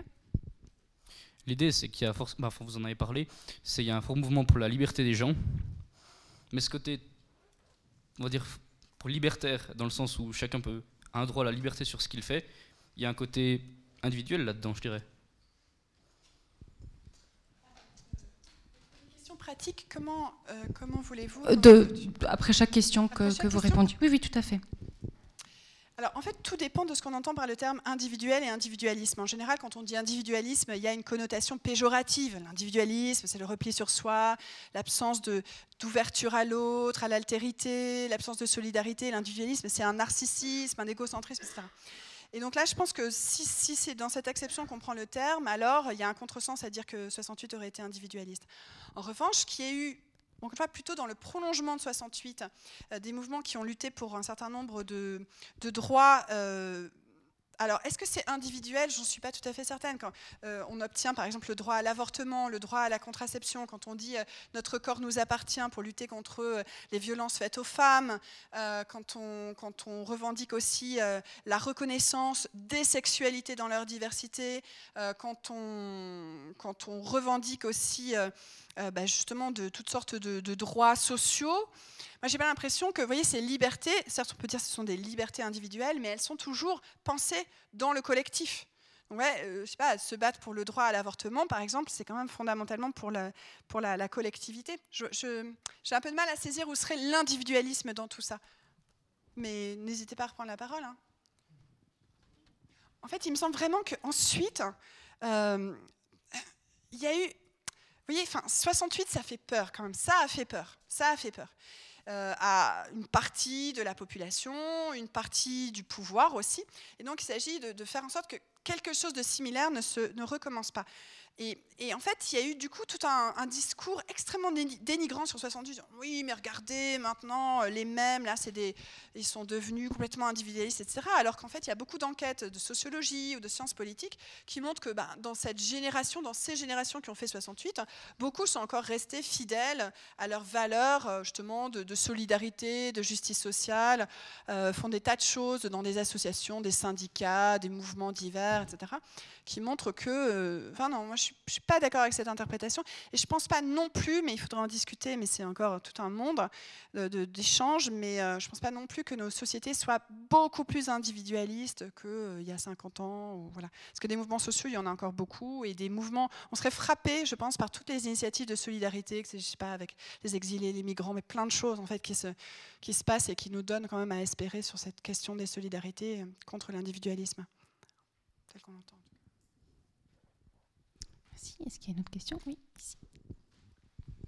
Vous parlez à l'instant de dénigrement hein, de ce mouvement d'une certaine manière, par beaucoup de gens qui en ont eu peur, qui ont essayé de le mettre à distance. Est-ce que, à l'inverse, vous n'avez pas parfois peut-être une tentation d'idéalisation, notamment sur la question du brassage? Parce que lorsque vous évoquez euh, les mouvements euh, multiples, notamment sociaux ou au niveau euh, des femmes, est-ce que c'est pas ou un retraité euh, de ce point de vue-là, quand vous parlez d'une vision euh, intergénérationnelle à un moment donné, est-ce que c'est quand même pas une majorité d'étudiants, puis il n'y a pas une idéalisation, enfin pas d'étudiants, de, jeunes, je voulais dire, et puis euh, une idéalisation avec un brassage générationnel et autres, et finalement on fait peut-être la même chose que les autres avec une idéalisation de ce mouvement et de cette époque? C'est là qu'il faut lire le livre. et non, pas seulement ce livre, mais euh, beaucoup, beaucoup de, des travaux euh, qui se sont multipliés. Là, le, enfin, cette étude, j'ai taillé à la serpe. Hein. donc, évidemment, je vous ai posé des enjeux avec un ou deux exemples à chaque fois d'illustration. Mais euh, le livre, justement, regorge d'exemples pratiques. Hein. Il y a une empirie derrière tout ça, de la recherche, parce que j'ai vraiment j'ai vu beaucoup, beaucoup, beaucoup d'archives très diverses, dans des lieux très divers, des petites villes, la capitale, une échelle très locale, une échelle internationale, etc. Et en fait, en général, par exemple, on, se dit, on parle toujours des grilles de Renaud Billancourt euh, qui, le 17 mai, se sont fermées devant les étudiants qui venaient euh, manifester en cortège leur solidarité avec les grévistes de Renault. Mais c'est l'arbre qui cache la forêt. Parce que je pourrais vous citer des dizaines et des dizaines d'exemples de solidarité pratique entre étudiants, lycéens, ouvriers, paysans. Des étudiants qui vont faire des collectes auprès d'agriculteurs, qui donnent une partie de leur récolte ou qui la vendent à prix coûtant. Des pêcheurs qui vont livrer le, produit de leur travail pour les familles de grévistes, des lycéens qui vont dans les bidonvilles, euh, qui organisent des collectes, des euh, étudiants. Gilles Totin, il meurt de ça. Voyez, Gilles Totin, euh, il symbolise justement ces, solidarités. C'est un lycéen, mais qu'est-ce qu'il fait Voilà, il va dans une usine où les affrontements sont très violents parce que les, parce que les gendarmes mobiles veulent reprendre euh, l'usine, envahissent l'usine de fait, et il y a des centaines de blessés, les affrontements sont extrêmement durs, et, les ouvriers constatent bien que les étudiants sont là à leur côté et qu'ils ne se contentent pas de faire des discours, mais ils sont, ils sont une force active aussi. Euh, et ça, on en trouve, mais vraiment partout. Euh, on trouve des, des, comités, des comités de travailleurs, étudiants, euh, lycéens, enseignants, etc., qui réfléchissent, par exemple, à la démocratisation de l'enseignement, à la démocratisation de l'enseignement supérieur, même dans des grandes écoles qu'on ne soupçonnerait pas d'avoir ce genre de projet. je pense par exemple à l'école des hautes études de commerce, HEC, euh, bon, c'est normalement pas le lieu, on va se dire, hein, il faut absolument que les ouvriers aient une autre vie. Mais en fait, si, il y, a des, il y a des groupes comme ça d'étudiants qui interrogent euh, la, ce type d'enseignement et les inégalités qu'il produit. Euh, on a à l'inverse aussi beaucoup de jeunes qui viennent du monde du travail, qui vont dans les, universités occupées, parce que ce sont des lieux de débat ou des, dans les théâtres. il n'y a pas que le théâtre de l'Odéon qu'on cite en général, mais dans plein de villes de, de province, il y a des théâtres euh, qui se rebaptisent d'ailleurs souvent théâtres populaires, où tout à coup on voit arriver euh, un autre public que celui qui, les fréquente euh, généralement.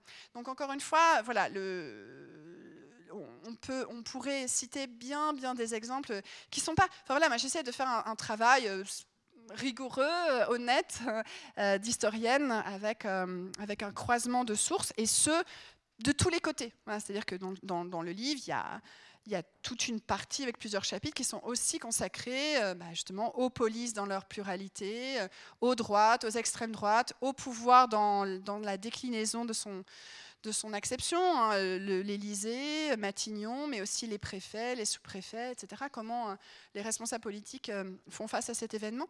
Donc euh, je ne pense pas qu'il y ait d'idéalisation. En revanche, si vous voulez tout savoir, oui, enfin vous l'avez peut-être senti, mais oui, je me sens quand même, je vous l'ai dit, plutôt héritière de pas tant de ceux qui disaient Cohn-Bendit à, Dachau ou Darao, puisque c'est comme ça qu'ils prononçaient, que, de celles et ceux qui à un moment on fait grève pour, euh, pour obtenir un certain nombre de droits sociaux dont on bénéficie encore aujourd'hui.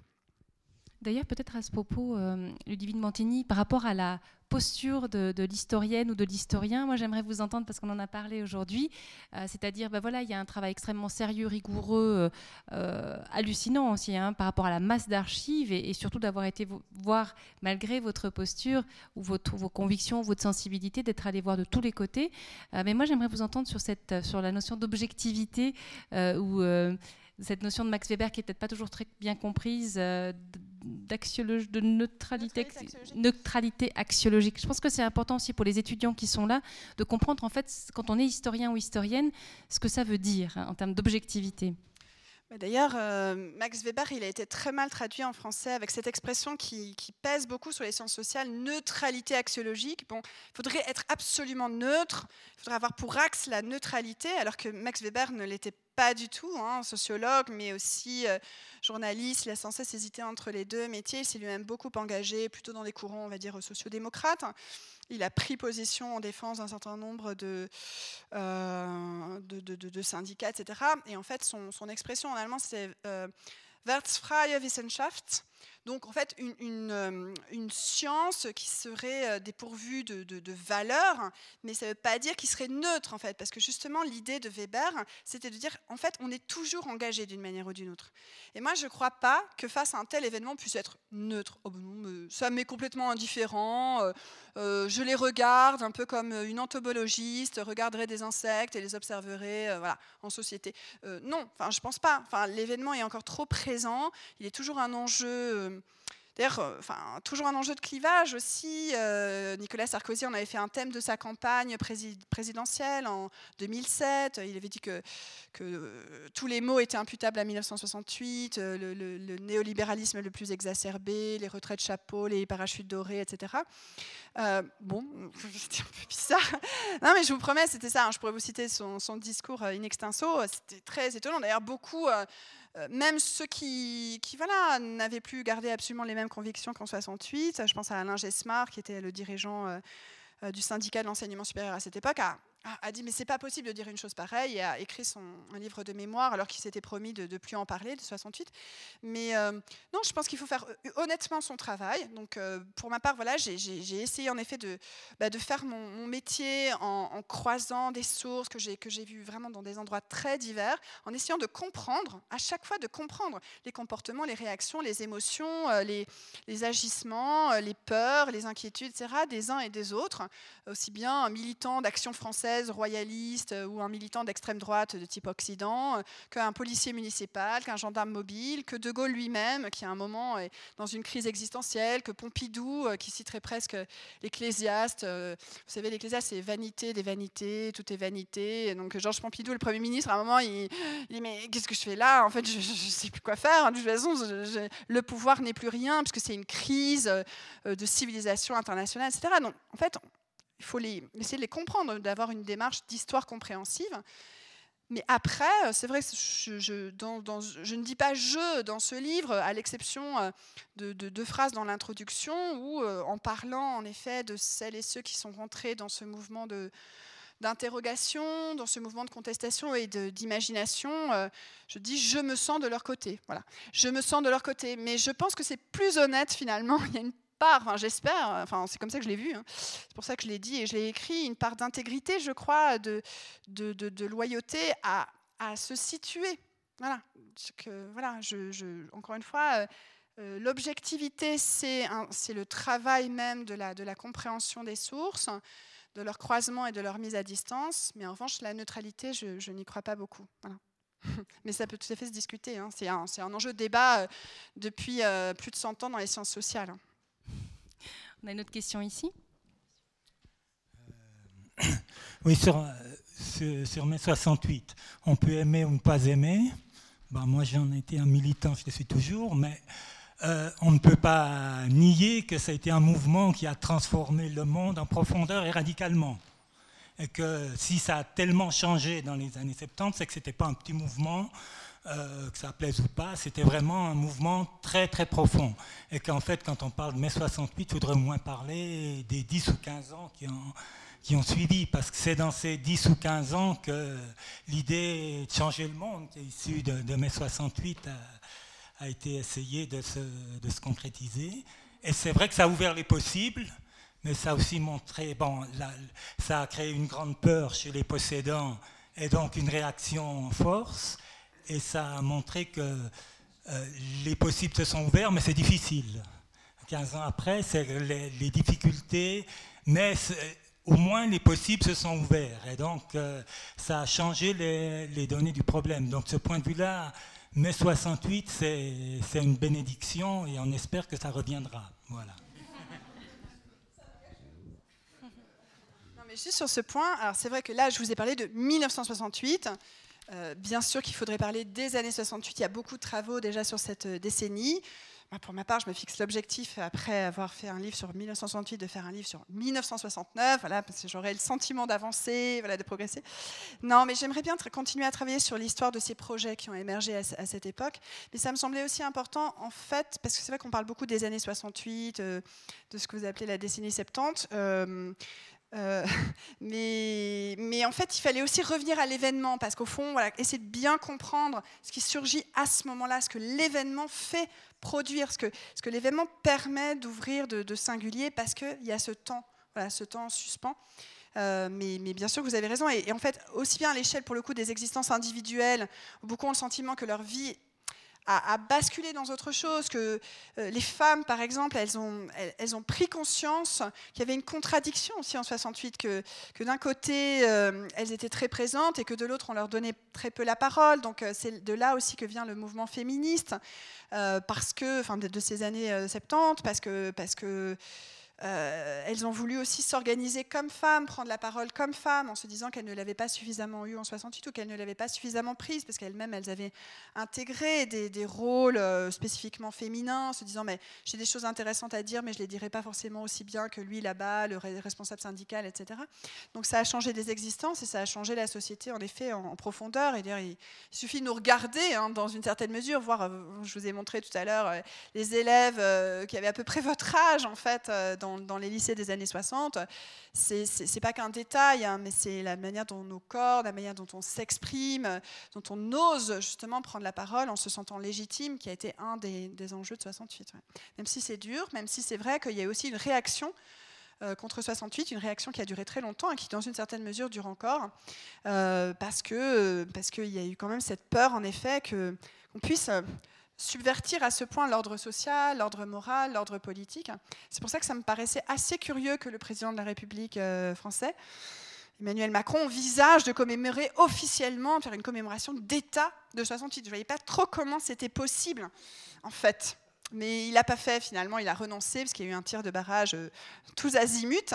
Mais ça m'aurait intéressé en fait, euh, presque un peu plus purement intellectuel, hein, purement voilà abstrait. Comment on fait quand on est ce gouvernement et un gouvernement de toute façon pour commémorer une grève générale, 10 millions de personnes qui occupent et qui posent la question du pouvoir? C'est un peu compliqué, je pense. Sur fond de grève, la SNCF, on a une question ici. Alors j'aimerais dire que j'avais 25 ans en 1968 et que l'iconographie que vous nous avez montrée m'a a réveillé en moi des magnifiques souvenirs, en ce sens que, habitant la Chaux-de-Fonds, on suivait tous ces événements, mais ce qui nous avait surtout fasciné, c'est le mouvement hippie aux États-Unis, c'est Woodstock, c'est Angela Davis, c'est Martin Luther King, c'est la lutte contre le racisme. Et, ça, ça avait développé dans, notre esprit un mouvement d'espoir extraordinaire. Et j'en veux pour preuve que dans tout ce que vous nous avez dit, on ne voit jamais de manifestation en faveur d'une amélioration de la retraite.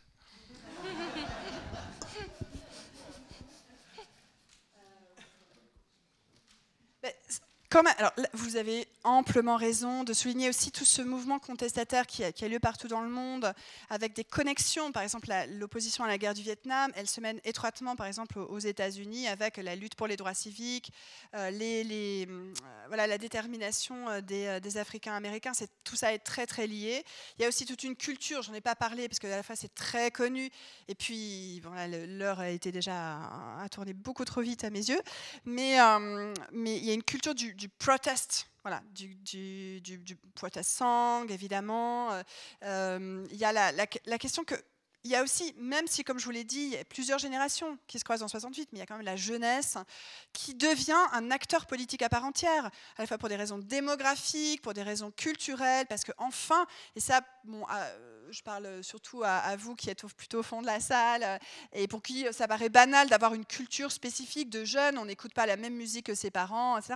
Mais à l'époque, c'est quand même très nouveau parce que jusqu'à présent, les générations antérieures, ben, tout le monde écoutait la même chose. Il n'y avait pas les transistors, il n'y avait pas, enfin, qui apparaissent justement dans ces, dans ces années-là où on, peut, on miniaturise le, rapport euh, à l'écoute et donc on peut écouter dans sa chambre. D'ailleurs, on commence à avoir une chambre à soi, comme disait Virginia Woolf dans un autre contexte, avoir une chambre à soi, c'est aussi très nouveau. Même si en 68, par exemple, il y a euh, euh, un tiers des logements qui sont considérés comme surpeuplés. Hein. donc ça veut dire que voilà, c'est encore, on vit encore euh, dans, des logements où on, vit très serré. Mais voilà, les jeunes commencent à pouvoir écouter leur musique. Ils deviennent aussi un marché hein, dans une certaine mesure. Mais en tout cas, il y a des magazines pour les jeunes, il y a des émissions pour les jeunes, des radios pour les jeunes.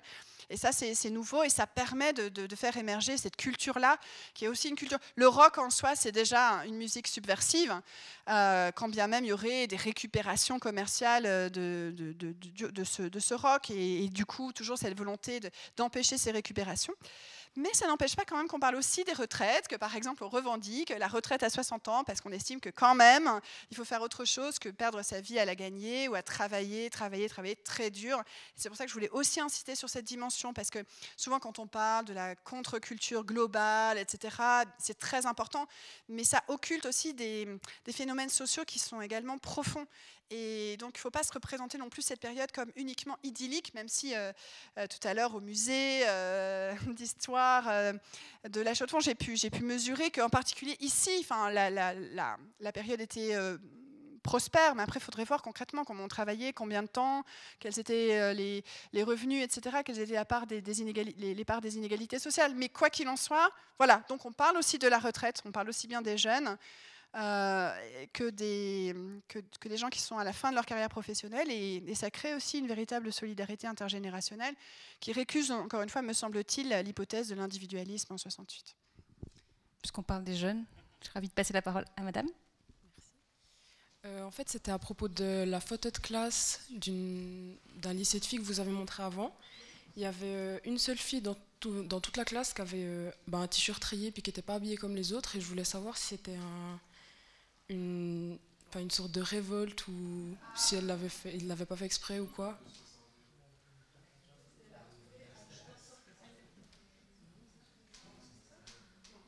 Non, non. Voilà, celle-ci.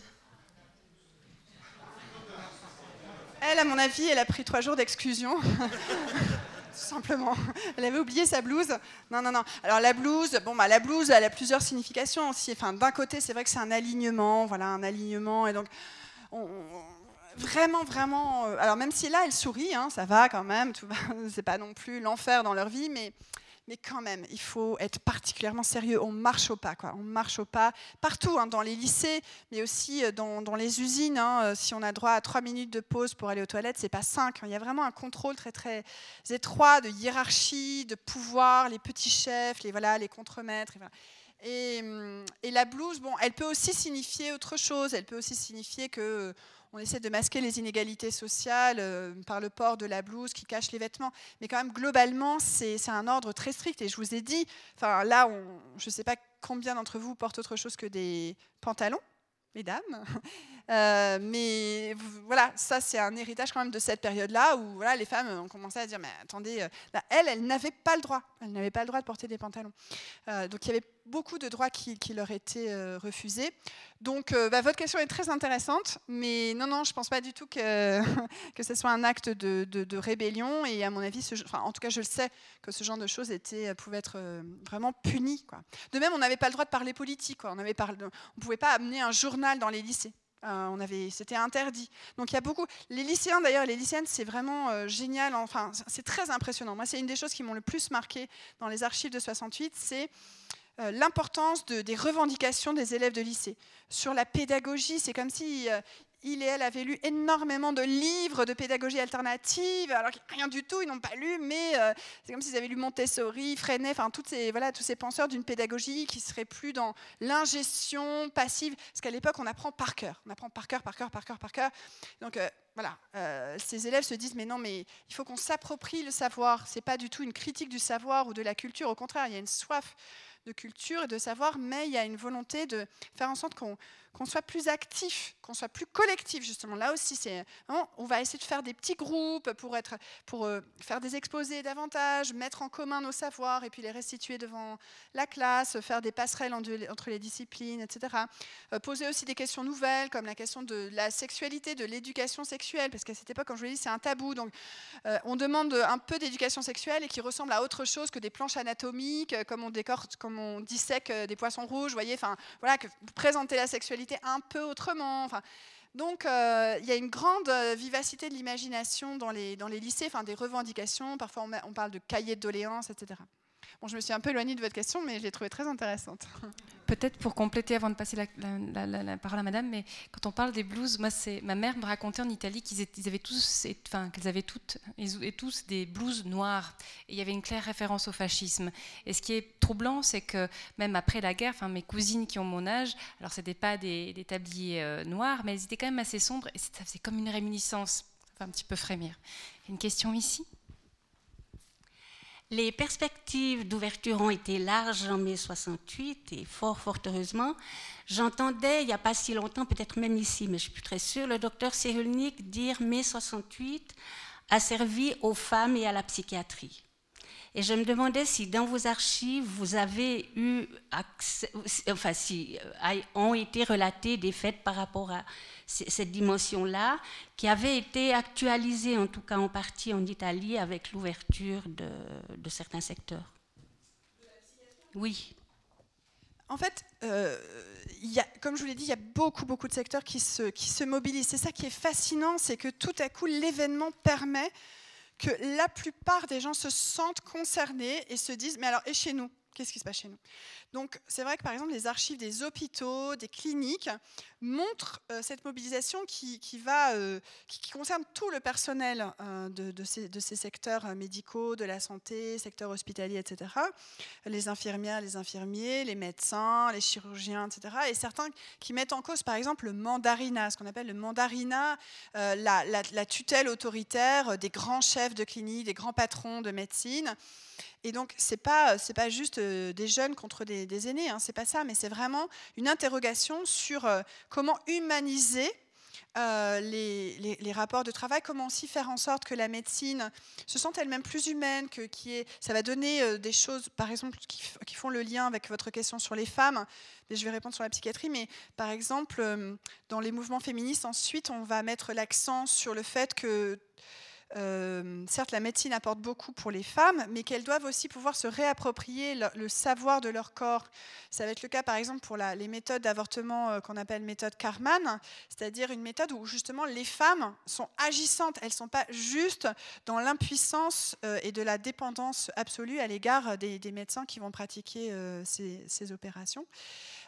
et on commence à voir apparaître justement en matière de psychiatrie, mais ce qui va se développer bien davantage dans les années 70, euh, euh, c'est-à-dire euh, une interrogation sur le fait que la folie elle-même doit être réinterrogée. Bon, c'est tout le rôle, par exemple, que, va jouer quelqu'un comme Michel Foucault pour mettre, mettre en histoire ce rapport à la folie, le rôle que vont jouer des, des psychanalystes aussi comme un Félix Guattari, des cliniques comme celle de Laborde, par exemple, où on va davantage interroger non pas la porosité évidemment entre le normal et le pathologique, mais montrer que euh, voilà dans, la pathologie, enfin qu'il ne faut pas enfermer euh, euh, dans de nouveaux carcans ces, ces, formes de pathologie. Donc il va y avoir aussi une humanisation qu'on trouve déjà dans l'événement 68 au cours des, des, grèves qui ont lieu dans les cliniques ou dans les hôpitaux.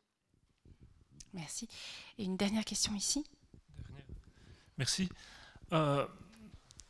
Ce qui, me revient, ou, ce que ça me rappelle, tout ça, c'est l'espèce de tourbillon de l'époque. Mais dans ce tourbillon, il y a quand même des passages un peu étranges. En mai 68, c'est un mois après l'assassinat de Martin Luther King. Juin 68, c'est celui de Robert Kennedy. Il y a un grand progrès à la fin de l'année, c'est l'élection de Nixon. En Chine, il y a l'espèce d'innommable saloperie de la révolution culturelle qui incidemment a eu l'idée qu'un professeur pouvait bien devenir un éboueur. C'est un bon moyen de détruire des individus. Il n'y a pas eu d'éboueur devenu professeur, je crois, là-bas. Et puis, euh, il y a tout le mouvement hippie. Sauf erreur, en 69, il a à peu près coulé, définitivement. C'est-à-dire, il y a eu toutes sortes d'aspects. Et je me demande si le, l'essentiel peut-être de mai 68, c'est pas qu'on en parle encore, pas du tout au sens où ça n'est que du discours, mais ça a eu un tel effet qu'il est encore nécessaire d'en parler. Ça a soulevé, ça a suscité des tas de possibles dont je me demande si en fait ils ne sont pas encore toujours ça, des possibles, dont il faudrait encore euh, faire advenir euh, quelque chose plutôt que qu'en rester là.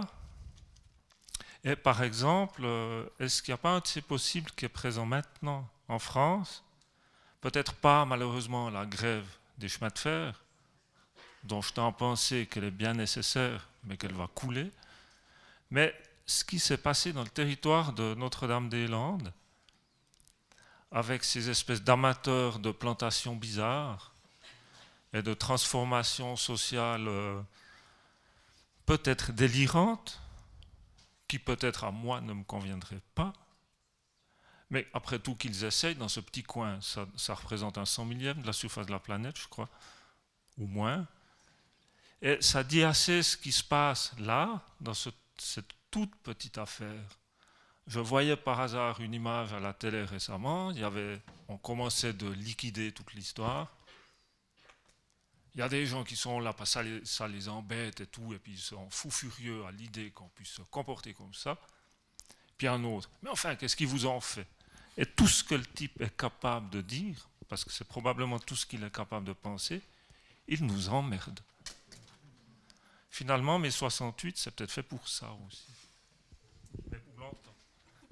pour longtemps Tu divines oui, je crois vraiment que Notre-Dame-des-Landes et tout ce qui s'appelle aujourd'hui les zones à défendre et parfois des mouvements de place occupée aussi, c'est pour partie un prolongement. Hein, c'est comme le sillage de, de 68, sans vouloir à toute force faire de 68 un fétiche ou un modèle qu'il s'agirait de reproduire ou non. Pas du tout, mais, de, fait, hein, beaucoup de, ces personnes qui vivent dans les ZAD, les zones à défendre, euh, s'inspirent aussi de, cet héritage-là, le revendiquent. Beaucoup disent, ben voilà, nous, on ne veut pas commémorer, on veut prolonger, on veut, on veut réactiver tout ça. Et c'est vrai que pour reparler des, commémorations, on ne peut qu'être frappé au minimum, pour ma part, euh, ça m'indigne, de voir que, euh, que, alors même qu'encore une fois, on, prétend au sommet de l'État euh, commémorer 68, on envoie des milliers de gendarmes mobiles, de CRS, contre ce tout petit territoire, en effet, qui ne gêne personne, en fait, ne gêne personne, et même d'un point de vue purement stratégique, le il vaudrait mieux pour le gouvernement de laisser ça, bah, laissez-les, laissez-les dans leur, dans leur zone, dans leur petite zone, dans leur espace protégé. Mais non, en fait, on, envoie des bulldozers pour détruire des cabanes, des hangars, des bibliothèques qui ont été toutes euh, bâties euh, de manière très artisanale dans, le, dans une volonté qui était assez proche de cet esprit-là, de 68 pour partie, c'est-à-dire on sort de la consommation exacerbée, on sort du marché de la marchandise comme référence absolue. Euh, donc on construit des, espaces euh, alternatifs.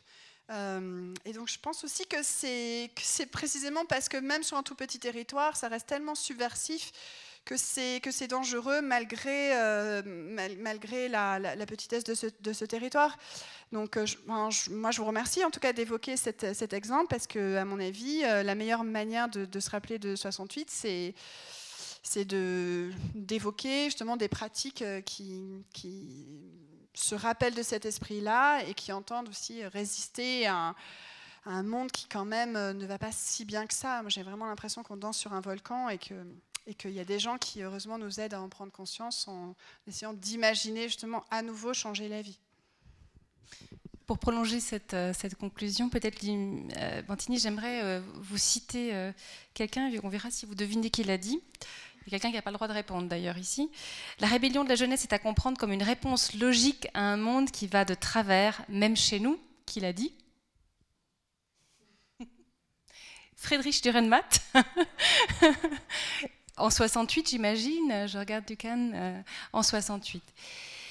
Merci Ludivine Bantini parce que vraiment grâce à vous, on a pu, et peut-être grâce à d'autres publications, mais là on était avec vous ce soir, vraiment euh, dépasser les, images d'épinal qu'on avait sur mai 68, reconsidérer toute la complexité de ce mouvement, mais aussi euh, se dire que euh, l'histoire avec un grand H est à, est à écrire constamment, à parfois à réécrire, par-delà certains peut-être premiers échos qu'on peut avoir dans les médias, etc., et qu'il y a vraiment un travail de l'historienne ou de l'historien qui est fondamentale, avec du recul, avec, j'ai envie de dire, un amour pour les sources. Et vous avez sillonné la France pour euh, vraiment récolter ce matériel. Euh, je n'ose pas imaginer ce que ça représente comme masse, comme volume d'archives, mais vraiment avec, euh, avec humilité d'aller questionner par-delà aussi vos, vos propres sensibilités pour essayer de redonner l'image la plus complexe possible pour que cette aventure de mai 68, si ce n'est qu'elle devienne un modèle, du moins devienne peut-être une source d'inspiration pour changer un monde qui va de travers. Merci à toutes et à tous de votre participation. Le bar est ouvert. Vous pouvez prolonger les discussions, refaire la révolution ici, au lycée ou ailleurs. En tout cas, merci pour tout. Et merci à Ludivine.